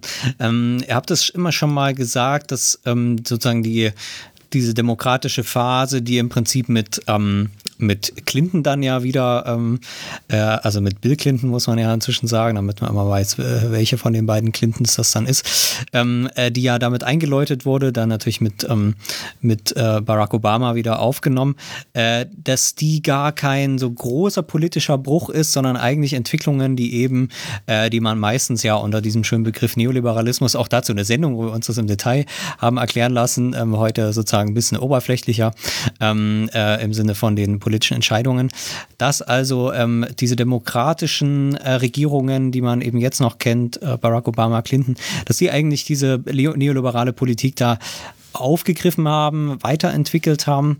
Ähm, äh, vielleicht kommen wir sozusagen vor der Phase, bevor Bill Clinton kommt, ähm, äh, könnt ihr das umreißen, was eigentlich in dieser, in dieser Zeit ähm, passiert ist, in dem Fall wirtschaftspolitisch. Äh, bevor Bill Clinton kommt? Bevor oder? Bill Clinton dann kam, genau. Also es ist ja eine, vielleicht das noch ganz kurz, äh, das ist ja quasi schon eine Phase äh, der, der, der Konservativen da, wo eigentlich mit wenigen Unterbrechungen, ähm, ich habe das jetzt hier gerade mal aufgemacht, eigentlich nur Jimmy Carter wenige Jahre und ansonsten. Ja. Ich glaube, ähm, ich glaube, mit Ronald Reagan kann man da am besten anfangen. So, der hat ganz, ganz explizit ähm, wirklich so einen wirtschaftspolitischen Bruch äh, durchgeführt und das auch extrem zelebriert. Und äh, seine äh, ganz am Anfang seiner Amtszeit hat er, da gab es einen Streik von den Fluglotsen und äh, er hat ähm, den ganz äh, entschieden gefochten, hat sogar das Militär kurz eingesetzt, um sie zu ersetzen und äh, dann haben sie auch verloren, die Streikenden. Und das war sozusagen so ein Signal, dass äh, es von nun an anders laufen würde. Und ähm, das war äh, hing dann einer ganz klar mit so einem, so einem Zusammensparen des Sozialstaats zusammen äh, Steuersenkungen, ähm, aber auch generell so ein Verhältnis, äh, so ein, hat sich das Verhältnis zwischen ähm, Konzernen und äh, Arbeitnehmerschaft so gewandelt und die, man kann wirklich sehen, wenn man sich Statistiken anguckt, wie gewerkschaftlicher Organisierungsgrad geht seitdem einfach nur, nur noch bergab seit den frühen 80ern geht die geht das äh, durchschnittliche Einkommen und das niedrige Einkommen ist praktisch nicht mehr gestiegen. Und das ähm, hat einfach ja grundlegend die Dynamik, äh, die soziale Dynamik im Land verändert. So. Und ich meine, Reagan war natürlich so eine Führungsfigur des Neoliberalismus, so gemeinsam mit Thatcher. Aber man muss auch sagen, dass das im Grunde schon in den späten 70ern auch unter Jimmy Carter so äh, schon so ein bisschen losging. Ähm, und das war einfach so eine Art äh, Weichenstellung in der grundlegenden Entwicklung des Kapitalismus. Und jemand wie Bill Clinton, der hat ähm, ziemlich explizit auch ähm, seine, seine, seine gesamte politische Idee, äh, hat ähm, New Democrats nannte man das damals, war im Grunde auch so ein Versuch, die Demokraten an die Konservativen so ein bisschen äh, heranzuführen und auch durchaus die konservative weiße Mittelschicht zu erreichen. Ähm, und er hat, ähm, wie das so oft der Fall war, war ja auch in Deutschland auch so, dass so diese große neoliberale Reform ähm, des, der Sozialhilfe wurde von ihm durchgeführt, nicht von äh, Ronald Reagan.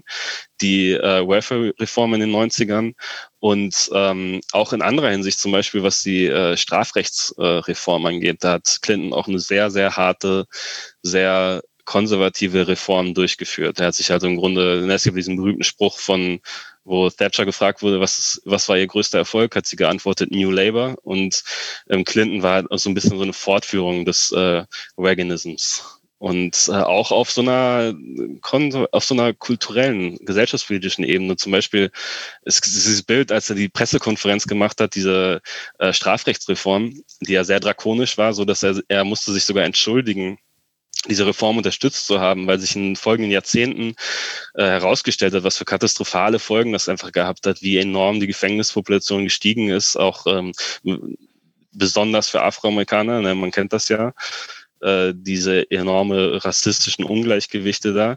Und als Hillary Clinton Präsidentschaftskandidatin werden wollte 2015, musste sich Bill Clinton dafür entschuldigen, diese Reform durchgeführt zu haben. Ähm, und damals, als er die eingeführt hat, äh, gibt es so ein Video von einer Pressekonferenz, wo er es verkündet hat und äh, im Hintergrund stehen dann ähm, 30 Häftlinge, fast alle Afroamerikaner in Uniform und Reihe und Glied und im Grunde hat Clinton dann ähm, äh, verkündet, jetzt wird wieder Law and Order herrschen, wir werden hart durchgreifen und so weiter und so fort. Also da äh, so eine Art, so die, die Grund ähm, Tendenz der amerikanischen Politik wurde konservativer seit den 80ern.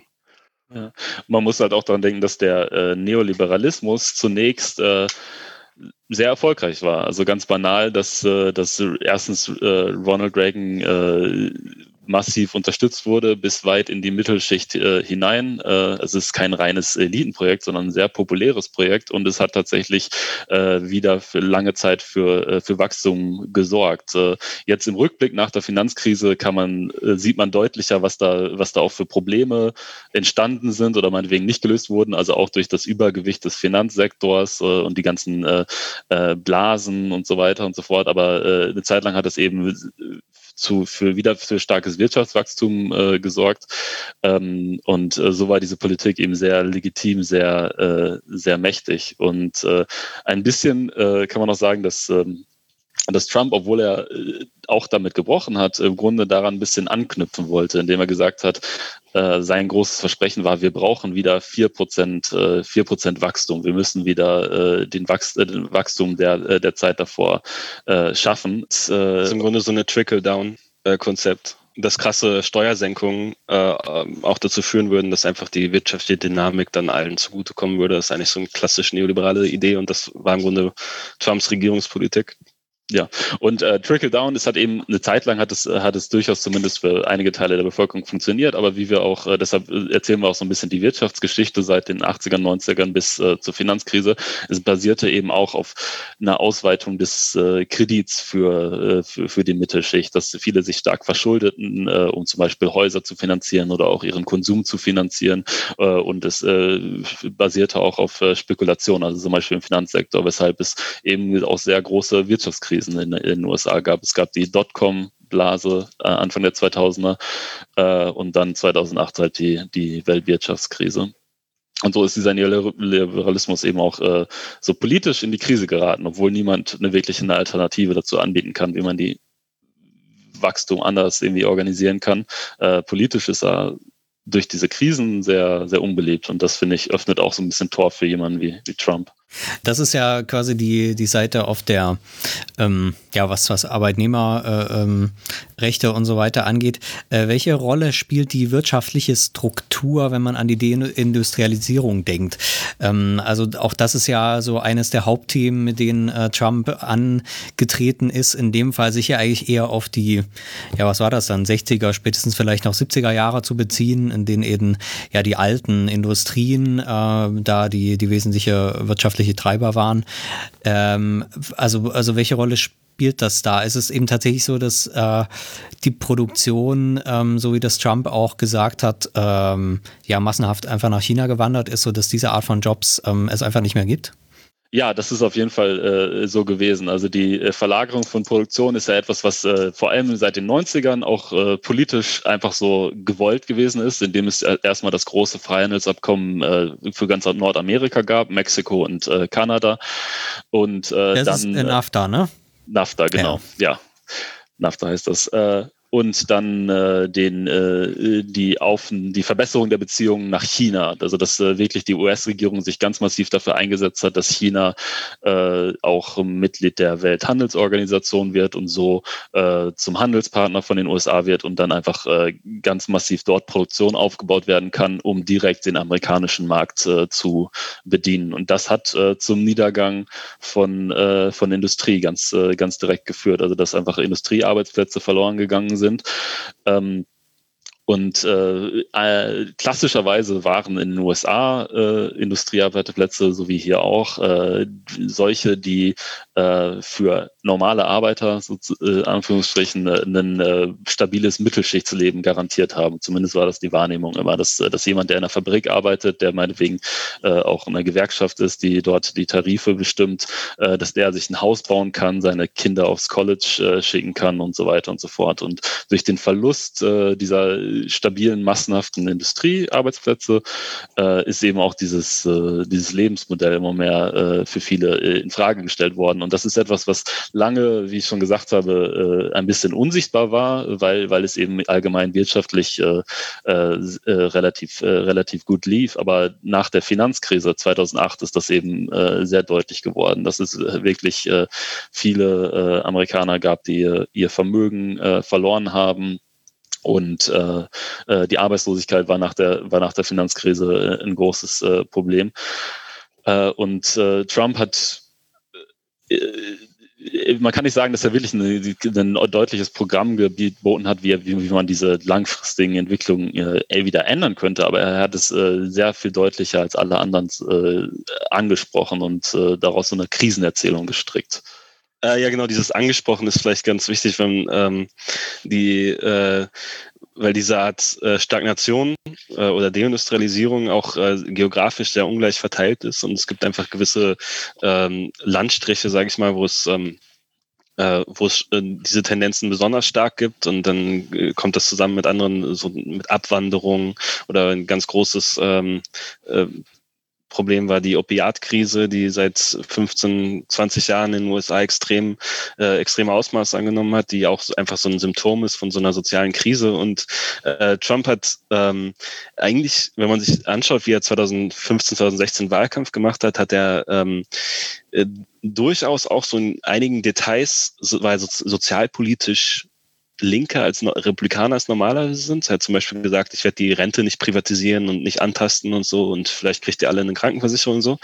Ähm, aber er, das war eigentlich nicht so, nicht so das Zentrale. Er hat nicht so, so eine äh, linke Sozialrhetorik im klassischen Sinne ähm, gebracht, aber er hat auf jeden Fall diese Probleme angesprochen und immer wieder darüber geredet und ähm, auch, so sag ich mal, so ein bisschen diese so Schmerz und Demütigung, der damit zusammenhängt, äh, so zelebriert und, äh, und dann natürlich so eine Lösung versprochen, dass er ähm, auf welche Art und Weise auch immer äh, ja, diese Tendenzen, die im Grunde, die, äh, wo im Grunde die, die etablierte amerikanische Politik ähm, eigentlich äh, kaum was anderes zu sagen hatte, als das sind eben die Entwicklungen, die die Globalisierung mit sich bringen und wir müssen die Menschen vielleicht besser qualifizieren, damit sie gute Jobs haben können äh, in der Wissensökonomie.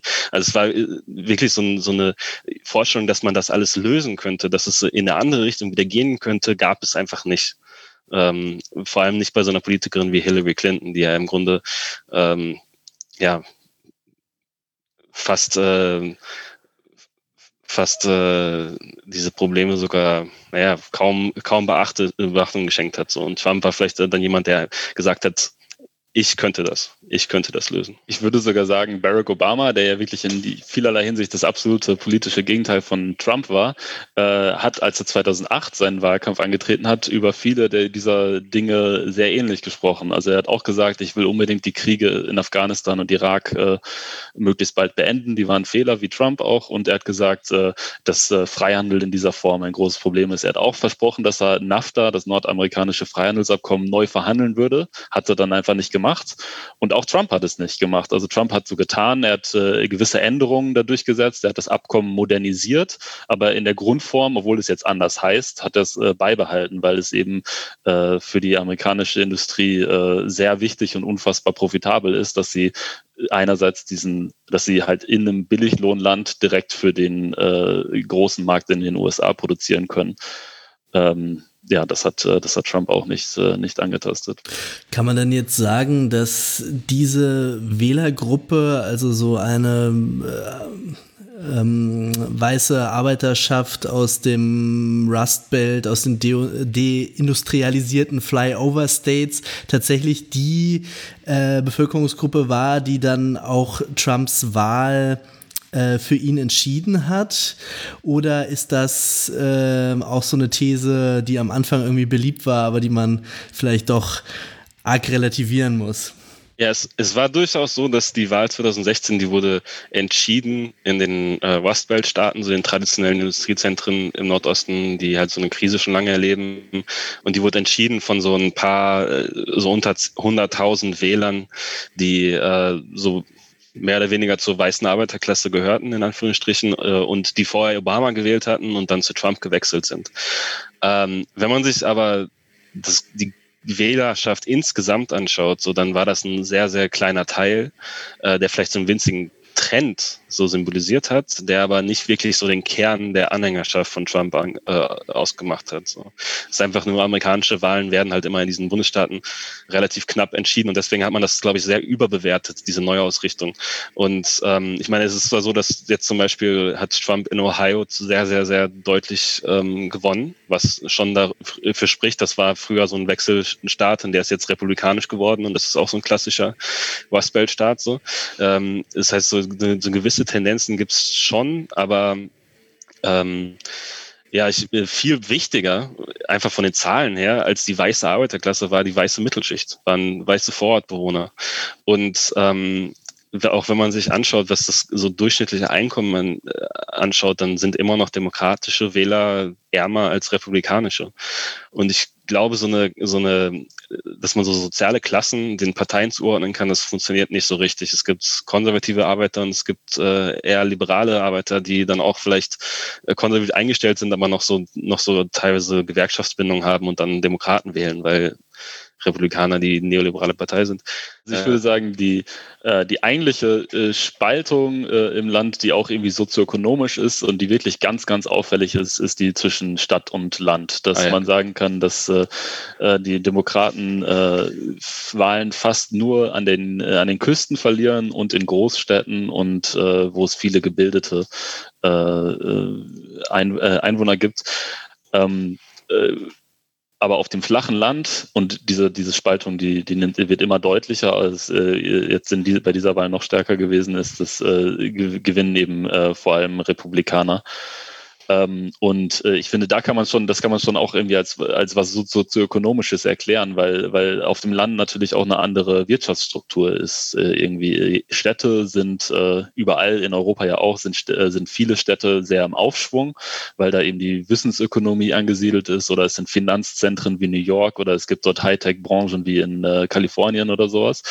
Ähm, oder die Medien sind dort und so weiter und so fort. Äh, das heißt, diese äh, diese Art, die, die prosperieren auch sehr stark. Und das Land, wo äh, einerseits die Landwirtschaft sowieso, aber auch äh, so in Amerika besonders so klassischere Industrie angesiedelt war, ähm, die äh, sind eher so im wirtschaftlichen Niedergang und äh, haben auch äh, sind vom Freihandel stärker betroffen, weil natürlich Wissensökonomie, die äh, für die die sind nicht so einer starken ausländischen Konkurrenz ausgesetzt. Äh, die Fertigung mit, äh, mit äh, ja, die Fertigung der Industrie, aber, äh, aber schon sehr stark.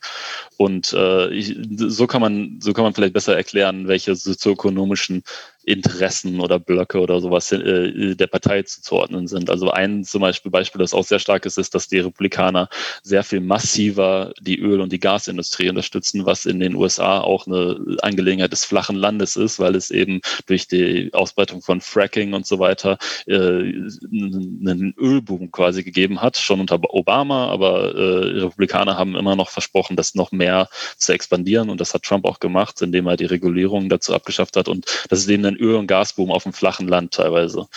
Ähm, und ähm, das hat, genau, das, und dort wählen die natürlich auch republikanisch. Vielleicht kommen wir so ein bisschen zu, ja, zu der Gemengelage, die dann, die dann Trump ähm, konkret an die Macht gebracht hat. Ähm, dazu muss man natürlich eben sich äh, den Präsident davor angucken, nämlich Barack Obama.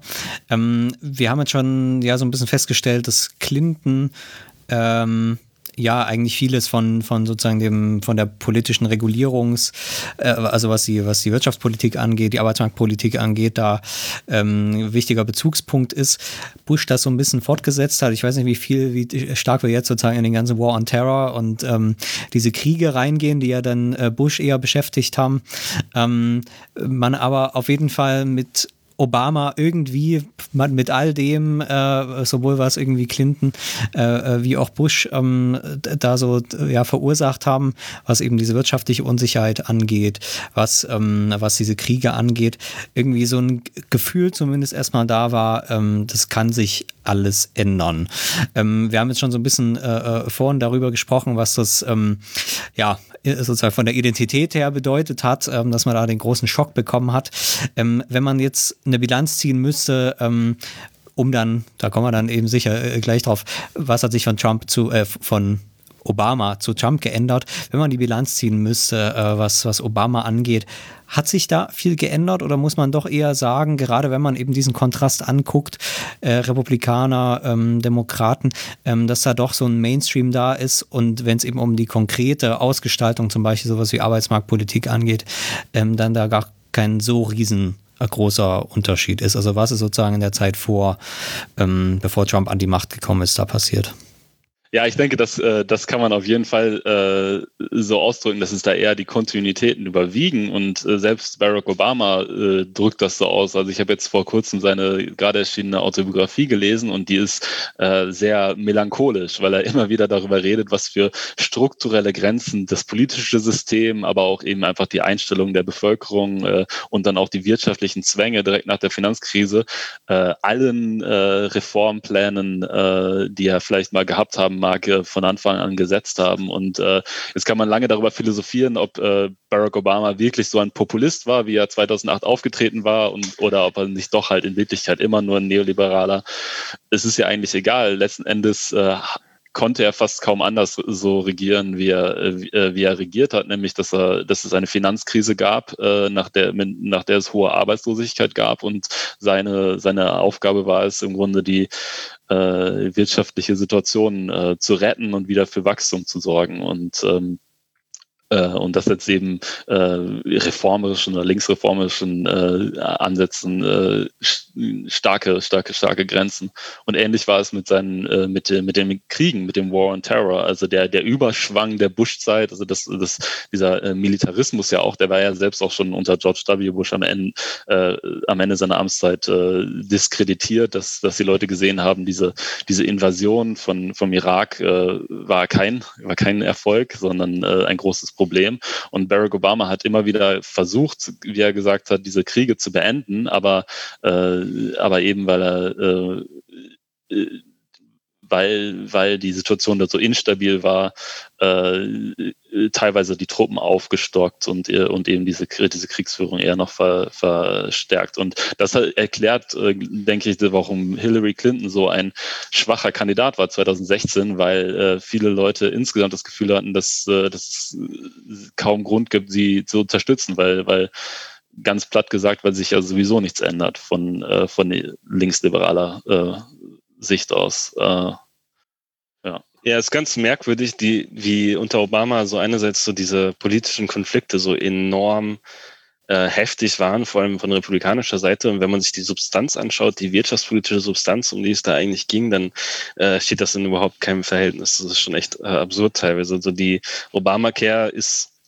von vornherein äh, so ein Kompromiss mit äh, der mit den politisch Konservativen gewesen. Das ist eine sehr sehr, sehr bescheidene, marktbasierte Reform, die auch ähm, vielen Leuten ein bisschen was gebracht hat, so, aber das Grundproblem und diese Grundabsurdität äh, des amerikanischen Gesundheitssystems echt nicht wirklich groß ähm, verändert hat.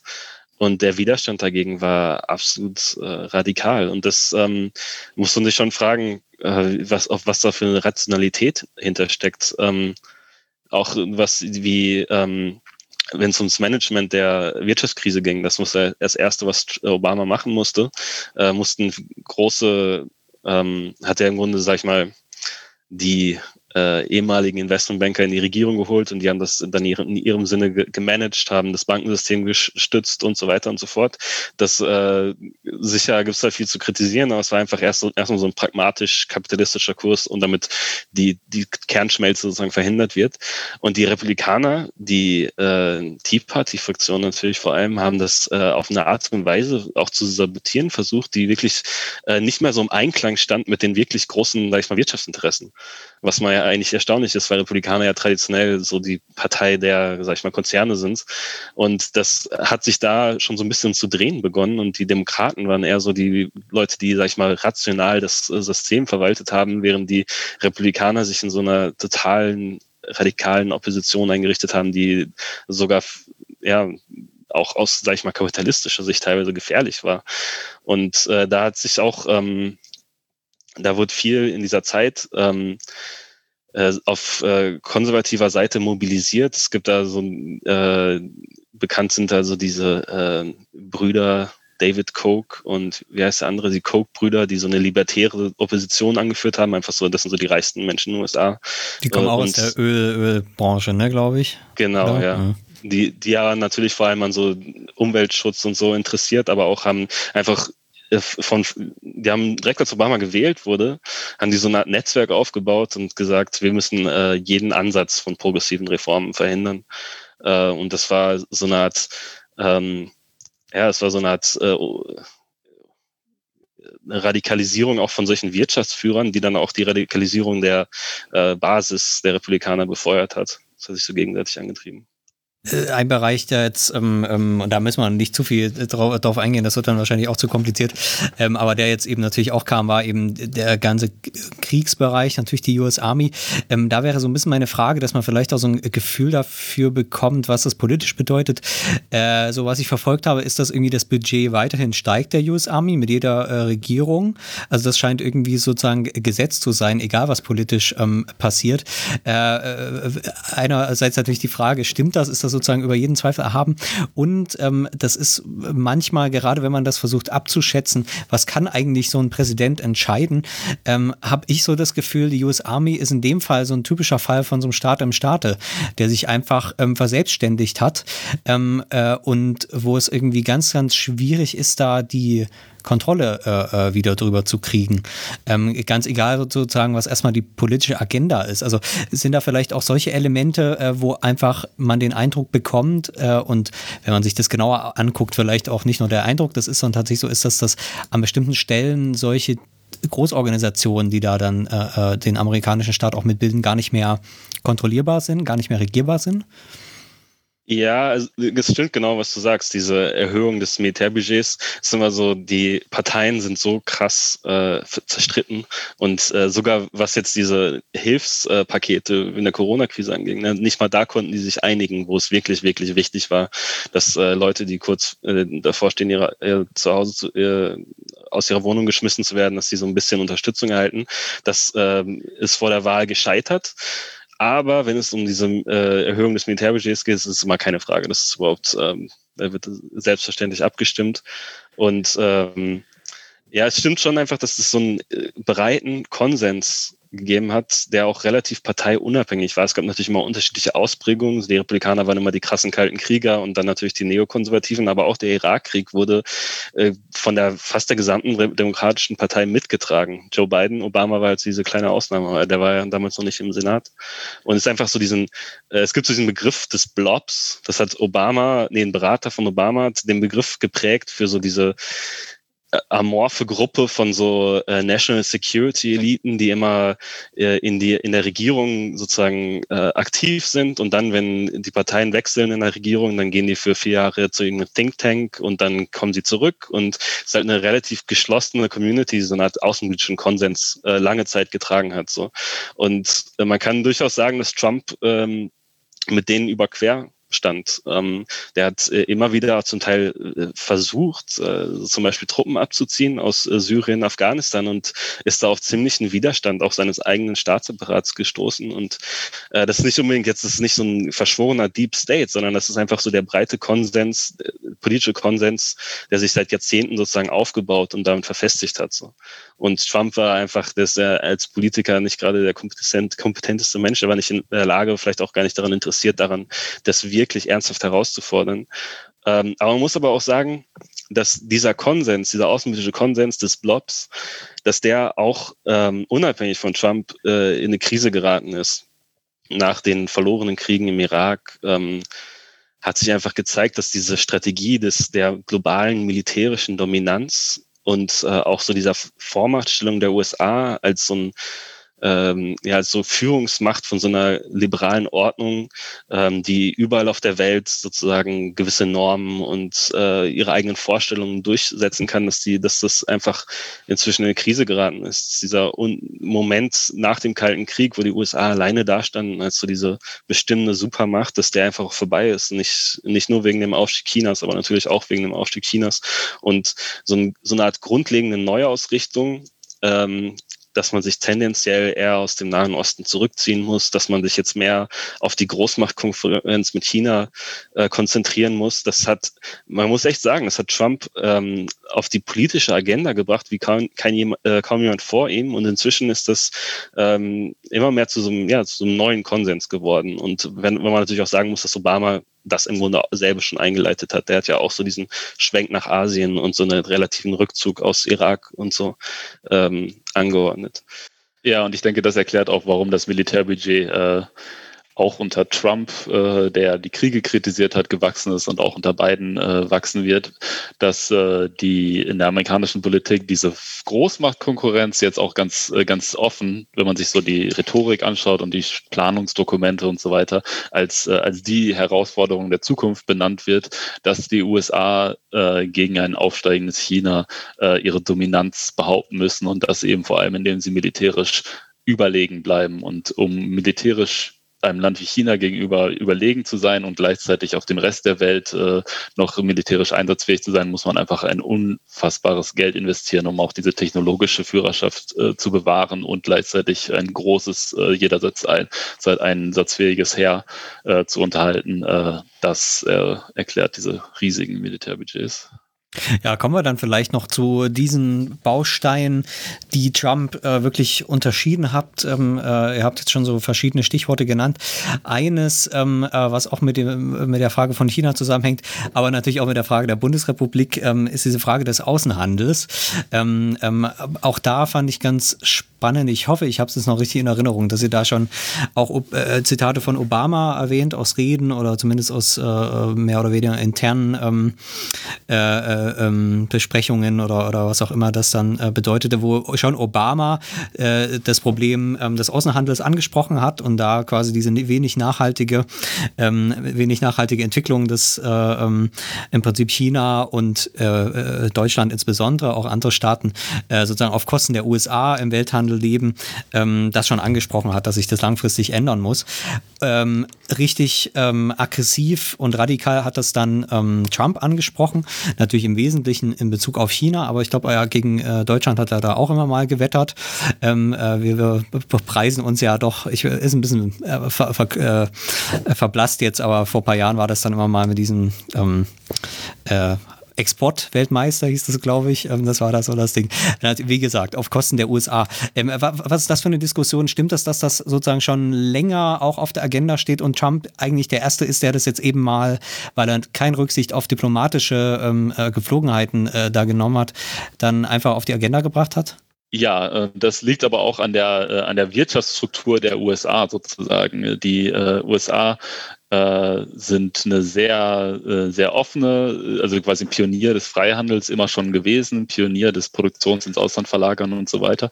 Äh, und gleichzeitig sind die USA aber auch das finanzielle Zentrum der Welt sozusagen. Also fast, äh, fast äh, alle Bankengeschäfte, langsam nimmt das ab, aber fast alle Bankengeschäfte finden immer noch in Dollars statt.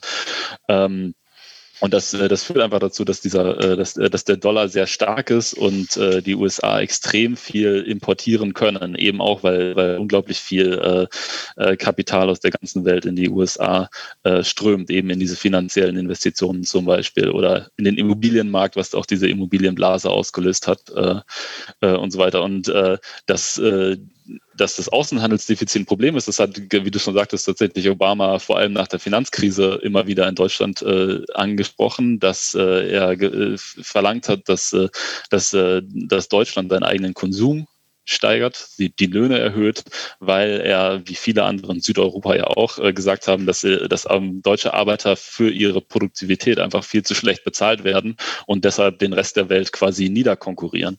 Und äh, genauso ist es ja auch mit China, wo eine sehr große, sehr immer noch, immer noch sehr arme Industriearbeiterschaft äh, ähm, äh, in sehr modernen Fabriken arbeitet, die halt für den Rest der Welt äh, äh den, ja, die halt äh, wogegen der Rest der Welt äh, kaum, äh, kaum konkurrieren kann. Und äh, äh, Trump hat das zwar auch als Problem äh, benannt und hat das auf eine ganz nationalistische Weise formuliert. Er hat gesagt, die amerikanischen Eliten haben die amerikanischen Arbeiter verkauft. Sie haben selbst davon profitiert. Sie sind reich geworden am China-Geschäft, an der Globalisierung, äh, während die amerikanischen Arbeiter, ne, den, für die geht alles den Bach runter. Und das ist ja auch tatsächlich, was, was diese Wirtschaftsstruktur geschaffen hat, dass jemand, der in den amerikanischen Finanzmarkt oder in Immobilien investiert hat oder der in ein international agierende Unternehmen hat oder so, dem geht es finanziell immer noch, immer noch sehr gut, aber ähm, weil die Fertigung in den USA, äh, Produktion äh, an Bedeutung verliert, ist es für viele Arbeiter sehr schlecht. Äh, aber Trump hat das Problem überhaupt nicht, äh, überhaupt nicht lösen können. Äh, die, das Defizit ist heute größer als je zuvor. Die chinesischen Exporte sind äh, größer als je zuvor und das zeigt, dass es da einfach ähm, ganz äh, Struktur in der Weltwirtschaft äh, geht, an der, äh, an der ein politisches Programm kaum was ändern kann. Aber ist es schon zumindest Mehrheiten da, ähm, so, so, klingt das ja auch, wenn das bei Obama schon losging, dass man eben doch äh, ganz, ganz harte Eingriffe doch in der Welt, äh, also in der Ordnung des Welthandels, so wie es im Prinzip nach dem Ende des Kalten Krieges aufgebaut wurde, doch vornehmen muss. Und dass eben diese Ära des Freihandels, wie sie Ende, also wie, wie sie eben in den 90ern war, dass die doch an ein Ende gekommen ist? Also Biden zum Beispiel, der wird jetzt die, ähm, die Sanktionen gegen China fürs erste behalten, auch wenn er damals nicht dafür war. So, das spricht schon dafür, dass es so eine gewisse Kontinuität gibt. Aber muss sich mal äh, halt genau anschauen, was das jetzt bedeutet. Die Ära des Freihandels, also zum Beispiel sowas ähm, wie NAFTA oder ge generell die globalen Handelsbeziehungen, die ähm, können und werden auch von den USA nicht substanziell geändert werden, weil die mögen vielleicht ähm, negative Folgen für Teile der äh, amerikanischen Gesellschaft und Wirtschaft gehabt haben, aber es gibt andere Teile der amerikanischen Wirtschaft, die darauf vollkommen nach wie vor total angewiesen sind. So große weltmarktdominierende Konzerne, so die Pharmabranche zum Beispiel braucht äh, globale Märkte und die braucht die Welthandelsorganisation, die zum Beispiel Patentschutz durchsetzt. So. Und ähm, das heißt, diese, äh, diese, dieser Freihandel, das war ja nicht einfach nur so eine politische Idee damals, sondern dahinter standen ja schon so gewisse Notwendigkeiten und Interessen von großen weltmarktbestimmenden Konzernen in den USA. Und das kann nicht einfach abgewickelt werden und das soll auch nicht abgewickelt werden, würde ich sagen. Ähm, äh, ich meine, eher kann man sogar sagen, dass äh, Biden äh, diese Art, diese Strategie ähm, von Obama wieder aufnimmt, der so diese großen, diese transatlantische, aber auch dieses transpazifische Handelsabkommen ähm, abschließen wollte, die so ein, eher sogar noch eine mehr Handelsintegration schaffen sollte, von der halt dann eben China so ausgeschlossen ist. Und das scheint äh, das zu sein, was ähm, was Biden jetzt auch wieder in Asien anstreben wird. Äh, was sich aber so sicher fortführen wird, ist so eine ganz grundlegende andere Bewertung von der Beziehung zu China. Also dass diese Forschung, dass äh, was es wirklich bis ähm, äh, lange Zeit gegeben hat, dass sich einfach eine, immer weitere Vertiefung der Handelsbeziehungen und der amerikanischen Investitionen in China, dass das dazu führen würde, dass China einfach sich integriert in eine äh, Wirtschaftsordnung nach äh, amerikanischen Vorstellungen. Das ist, glaube ich, durch die Bank jetzt auch bei beiden Parteien äh, ad acta gelegt und man ist eher so auf Konfrontation gebürstet. Das heißt einfach, ähm, dass immer mehr, vor allem was so die Frage von so Technologietransfer und Technologiehoheit äh, immer äh, aggressiver handelspolitischer sozusagen äh, die eigenen Interessen durchgesetzt werden gegen China.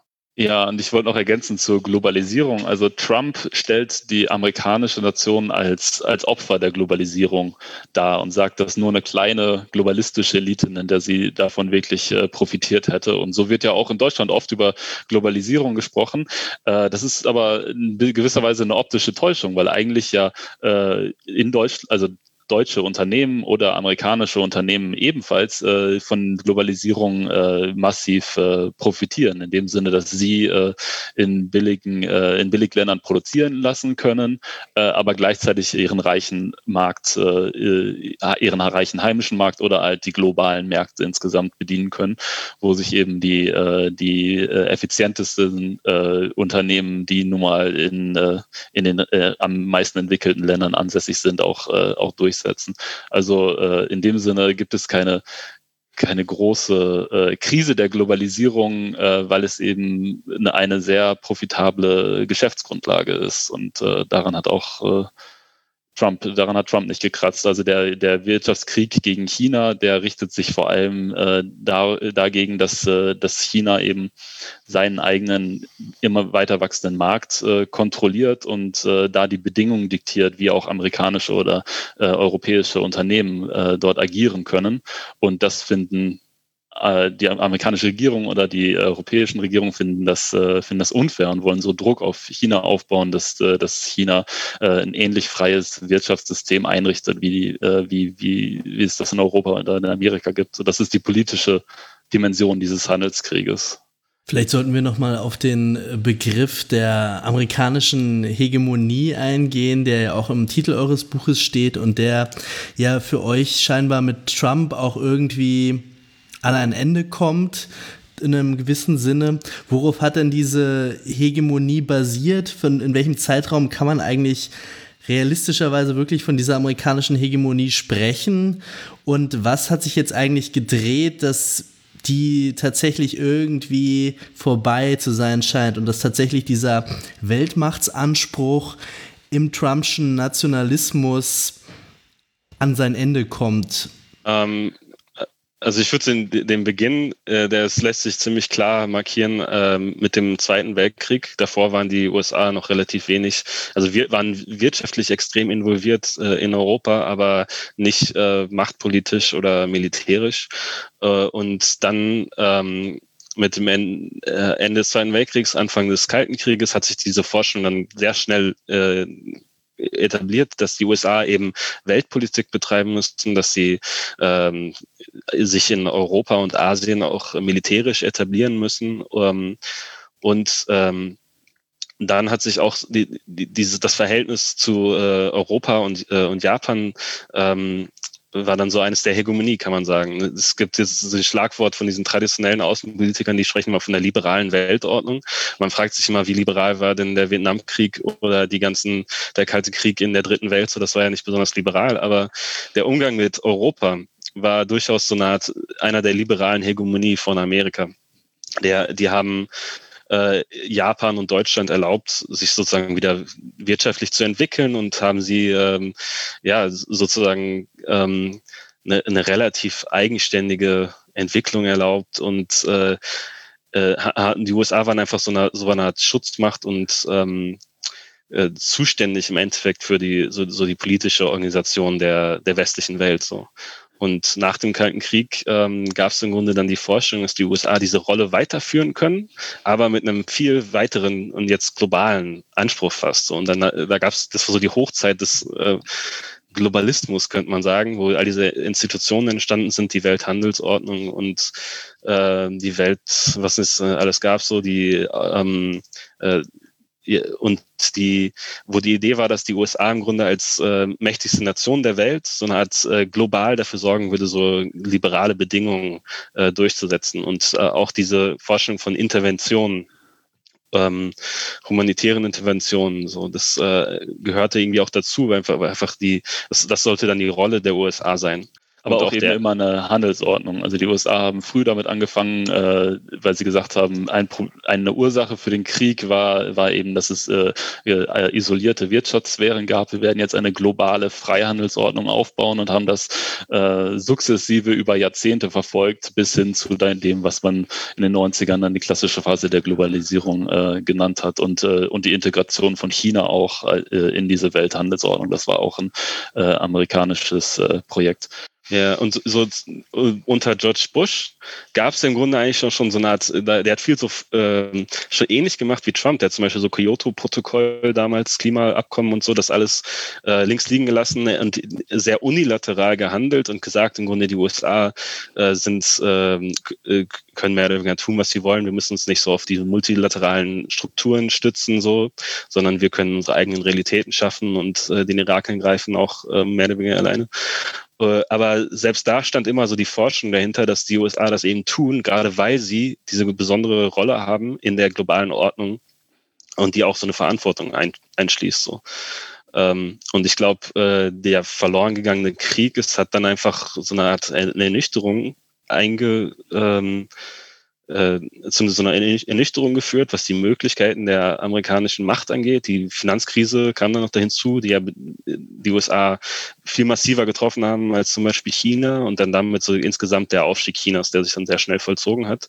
Und ähm, ja, die amerikanische Hegemonie ist ja im Grunde, wenn, wenn Trump gegenüber Europa auftritt und gegenüber Deutschland sagt, ähm, ihr müsst uns, äh, ihr müsst uns, ihr bezahlt uns nicht angemessen für den militären Schutz, den wir euch geben, ihr müsst, äh, ja, ihr müsst uns entgegenkommen und äh, ist ja im Grunde, das ist ja das Gegenteil von der Hegemonie, wenn man wirklich so mit Druck und Macht aus, äh, Ausübung plötzlich auftreten muss. So.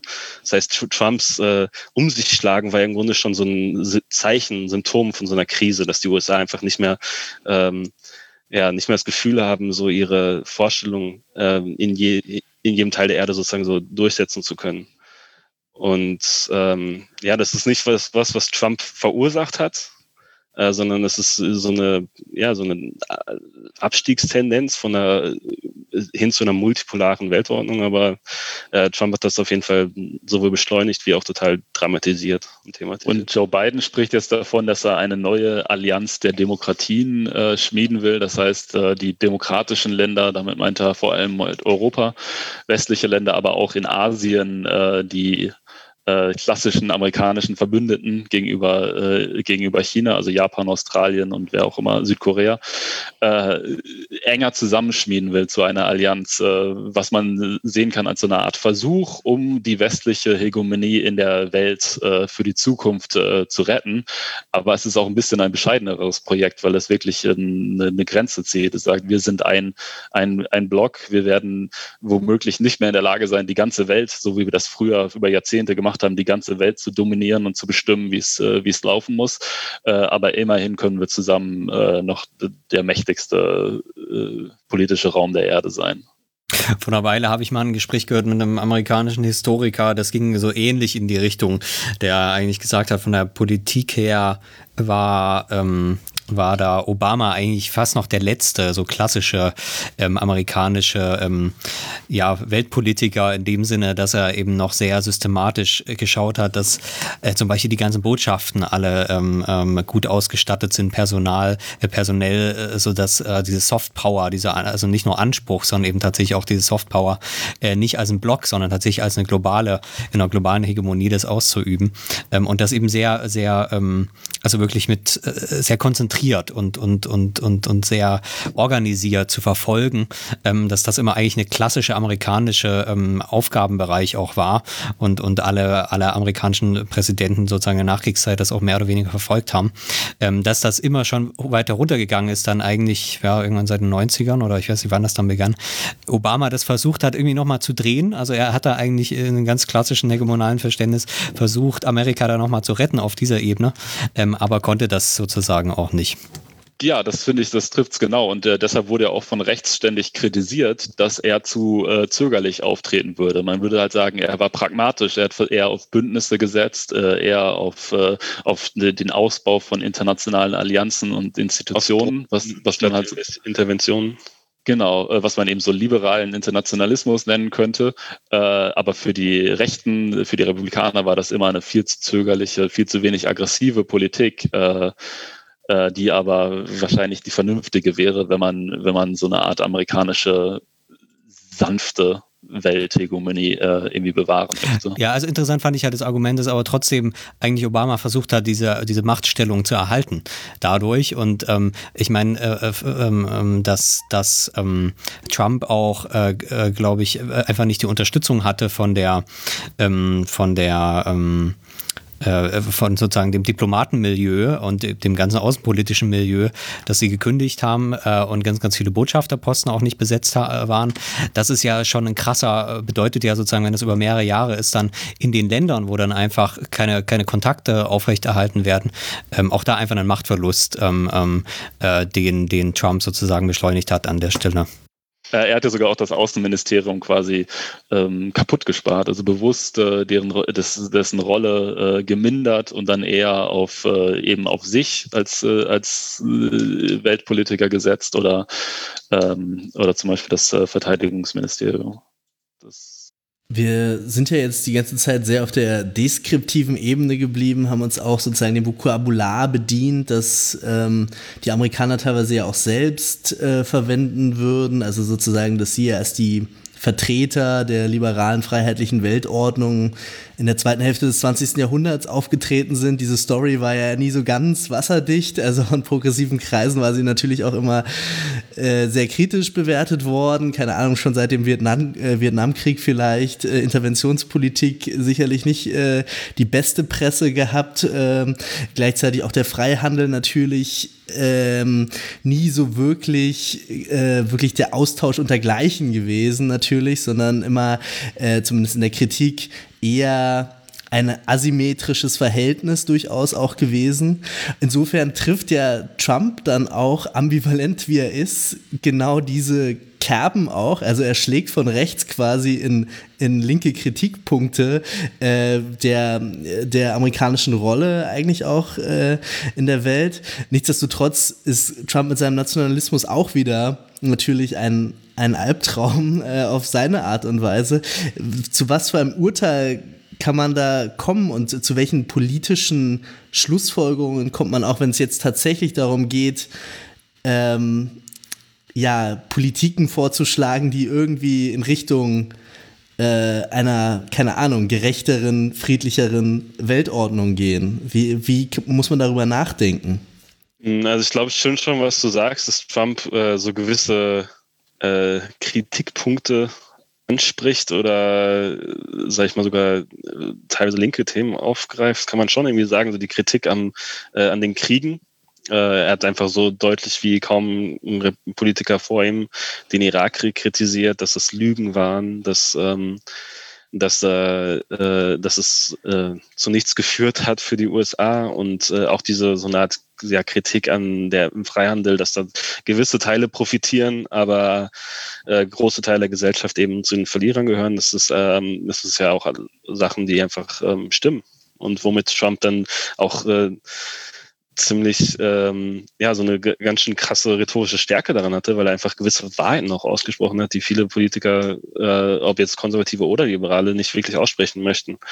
Äh, und da muss man sich aber anschauen, genau, was, was genau stört Trump jetzt am Irakkrieg. Es war eigentlich nicht so wirklich die Idee des Kriegs an sich, sondern eher, dass das ein dummer Krieg war, dass der nicht eng genug an den amerikanischen Nationalinteressen war und dass er im Endeffekt nicht brutal genug geführt wurde, sondern dass man sich damit so Demokratie und Menschenrechten aufgehalten hat. So. Also dann ist das, äh, kippt das wieder sehr leicht in natürlich eine regressive nationalistische Kritik.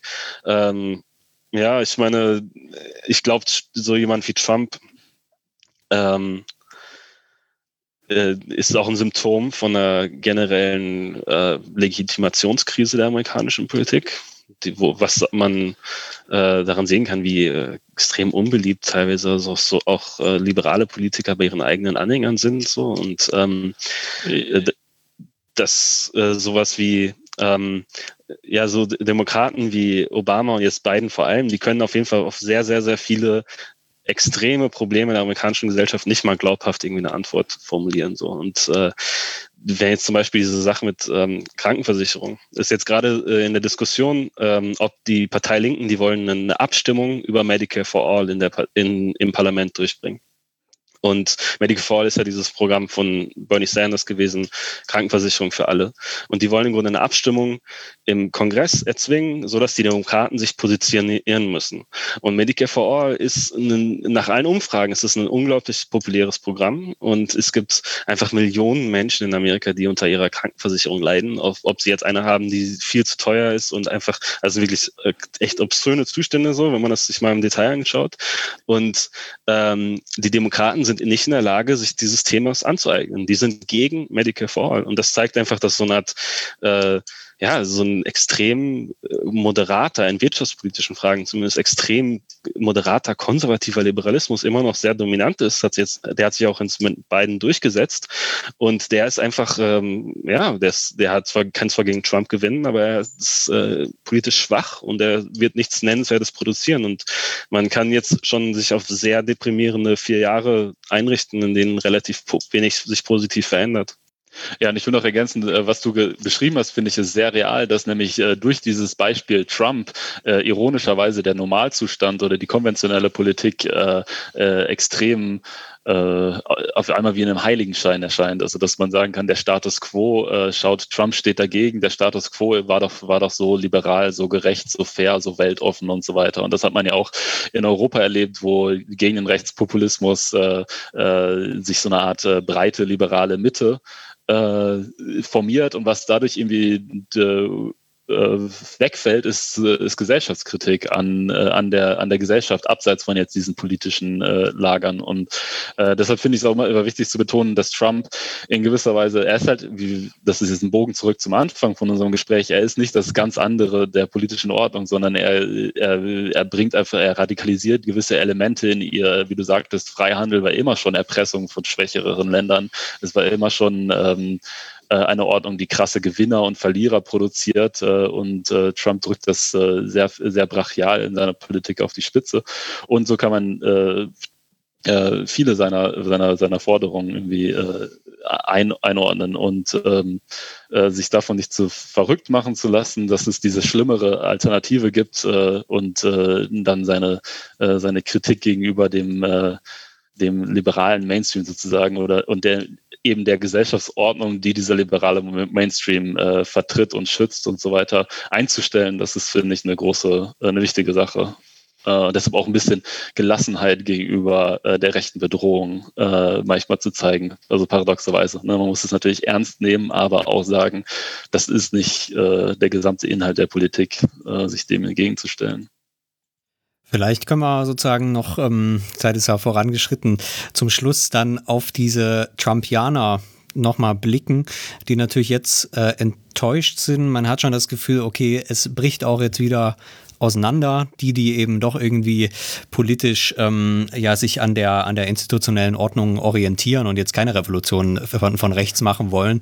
Äh, und denen, die zumindest irgendwie dazu bereit wären, sozusagen der harte Kern um Trump, ähm, wie viele das im Einzelfall sind, ist natürlich wahrscheinlich immer müßig, ähm, das dann abzuzählen und zu definieren, aber es ist auf jeden Fall irgendwie eine relevante politische Strömung.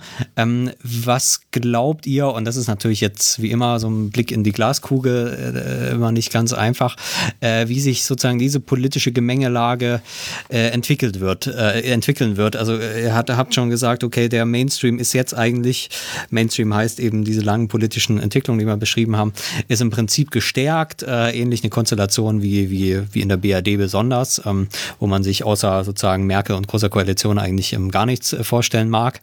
Ähm, ähm, und alles andere schon wie, wie, ähm, ja, wie eine große Katastrophe wirkt von äh, Schwarz-Grün mal abgesehen. Ähm, äh, äh, ja, genau, gleichzeitig eben die, die, die äh, Alternative äh, dann eben dieses, äh, dieses andere ist, ähm, diese verrückten ähm, Trumpianer. wird das tatsächlich so bleiben? Gibt es vielleicht auch ein paar Trumpianer, die so eine Art ähm, Terrorgruppen jetzt, äh, die es ja bisher auch schon gab, ähm, da, da gründen, äh, sodass tatsächlich diese Bedrohung äh, äh, stärker wird und, und eine andere Art von Law and Order dann ähm, gegen diese rechten Gruppen äh, stattfinden muss? Also was für Optionen, wie, wie stellt sich jetzt diese Gesellschaft insgesamt dar? Ähm, oder ist das vielleicht auch in dieser Offenheit, dieser Gemengelage dann doch wieder ähm, äh, Chancen für tatsächlich irgendwie eine äh, linke Politik, was in dem Fall ja heißt, einfach irgendwie eine sozialdemokratische äh, äh, Option. Äh, also man kann sich kaum vorstellen, wie diese extrem radikalisierten Trump-Anhänger, wie die, ähm, ja, wie die dann einfach die ihre Niederlage jetzt im Januar akzeptieren und dann sozusagen so einen Schritt vom Abgrund zurückgehen. Das ist halt inzwischen so eine äh, Heftigkeit angenommen, dass man sich echt wundert, wie das, ähm, ja, wie das äh, im nächsten Jahr aussehen soll. Ich glaube, äh, auf jeden Fall hat Trump ähm, sich in der Republikanischen Partei behauptet. Er kann, das hat man darin gesehen, dass die, äh, die etablierten Republikaner wie der Senatsführer Mitch McConnell, der hat ewig lang gebraucht, um Bidens äh, Wahlsieg anzuerkennen. Das hat er jetzt, glaube ich, vor ein paar Tagen gemacht. So, das heißt, Trump, das, das war im Grunde, wenn man jetzt Trump mal so einen machiavellistischen ähm, Überlegungen unterstellen will, dann war diese Aberkennung, also diese äh, äh, diese Behauptung, dass er eigentlich gewonnen hätte und dass es Wahlbetrug gegeben hat, ähm, dahinter steckte ja nicht wirklich so ein rationaler, vernünftiger Versuch, jetzt wirklich die Macht zu behalten. Inzwischen wissen wir ja, wer weiß, was er geglaubt hat, oder inzwischen wissen wir, dass das äh, Krachen gescheitert ist und dass er eigentlich keine Möglichkeit gehabt hätte. Und dann fragt man sich so, was soll das dann überhaupt? Der steuert doch jetzt nur auf so eine totale Demütigung hin, wo er es dann am Ende doch eingestehen muss. Und man könnte so vielleicht spekulieren, dass was er dadurch erreicht hat, ist, dass er die Republikaner an sich gebunden hat, weil die alle jetzt monatelang sagen mussten, ja, vielleicht ist ja doch was dran und Trump soll auf jeden Fall die Gerichte. Und er hat sich nur so eine Loyalität äh, erzwungen und hat sich auch gezeigt, dass er die durchaus noch in der Partei hat. Und ähm, das hängt sich auch damit zusammen, dass er keine krachende Niederlage erlitten hat. Und das heißt, der Trumpismus ist auf jeden Fall nicht tot, sondern er wird weiter die Republikanische Partei bestimmen. Und was die Radikalisierung angeht, das ist ja wirklich in den letzten Monaten nochmal äh, stark, krass deutlich geworden. Das ist wirklich ein, ein wichtiges rechtsradikales Milieu gibt in der Republikanischen Partei, die äh, völlig hinter Verschwörungstheorien steht und die teilweise auch äh, versuchen, so eine militante Aura auf der Straße zu, äh, zu zeigen. Also als äh, Massenbewegung kann man das vielleicht nicht unbedingt beschreiben, aber es hat halt dadurch, dass halt heutzutage alles äh, auch im Internet stattfindet, hat es ein riesiges Publikum und eine riesige Anhängerschaft, selbst wenn die jetzt nicht auf die Straße gehen, weil sie vielleicht 60 Jahre alt sind oder so. Aber es ist, äh, äh es gibt wirklich äh, ein wachsendes rechtsradikales Milieu. Man weiß ja eigentlich aus Erfahrung, wenn so etwas erstmal entstanden ist, dann ist das ja auch so ein bisschen selbstreferenziell und äh, äh geht, äh, geht so schnell äh, nicht mehr weg. Und äh, das kann man schon sagen. Äh, Terrorismus, also es gibt natürlich auch Gewalt. Es gab jetzt letztens eine Demonstration in Washington, wo einige Leute erstochen wurden äh, oder so etwas. Das ist bisher alles noch äh, zum Glück äh, relativ vereinzelt. Da kann man äh, nur hoffen, dass dass da, dass da, ja, dass keine richtige politische Gewalt daraus entsteht. Dann ähm, haben wir vielleicht mit diesen äh, so ein bisschen offenen, pessimistischen Ton vielleicht auch, ähm, äh, wie das da auch immer weitergeht, äh, auch einen Schluss gefunden. Wenn du nichts mehr hast, Leo? Nee. Wunderbar. Klar, ähm, das ja schon zwei Stunden fast, ne? Genau, äh, ähm, haben wir es, glaube ich. Ich habe noch so ein paar Sachen auf der Liste, aber das äh, können wir vielleicht ein andermal machen. Ähm, genau. Dann, äh, ja, herzlichen Dank, ähm, dass ihr euch ähm, die Zeit genommen habt. Ähm, ich sage nochmal, ähm, das Buch heißt ähm, Eine Welt voller Wut, Donald Trump und das Ende der US. Hegemonie. Ähm, danke Johannes Simon und Paul Simon, dass ihr da wart, ähm, uns das so ein bisschen erklärt hat. Ähm, wir werden dann ja natürlich im nächsten Jahr das alle weiter beobachten, äh, wohin sich das entwickelt. Ähm, mal sehen. Alles klar, vielen Dank. Danke, war, war cool. Dann, wie immer, der Hinweis, wenn euch die Folge gefallen hat, dann äh, ja, teilt sie doch gerne mit euren Freunden, ähm, bewertet uns in den äh, Podcast-Netzwerken äh, und alles weitere, was uns irgendwie weiterhilft. Ähm, dann bis zur nächsten Folge von Das Neue Berlin. Tschüss. Tschüss.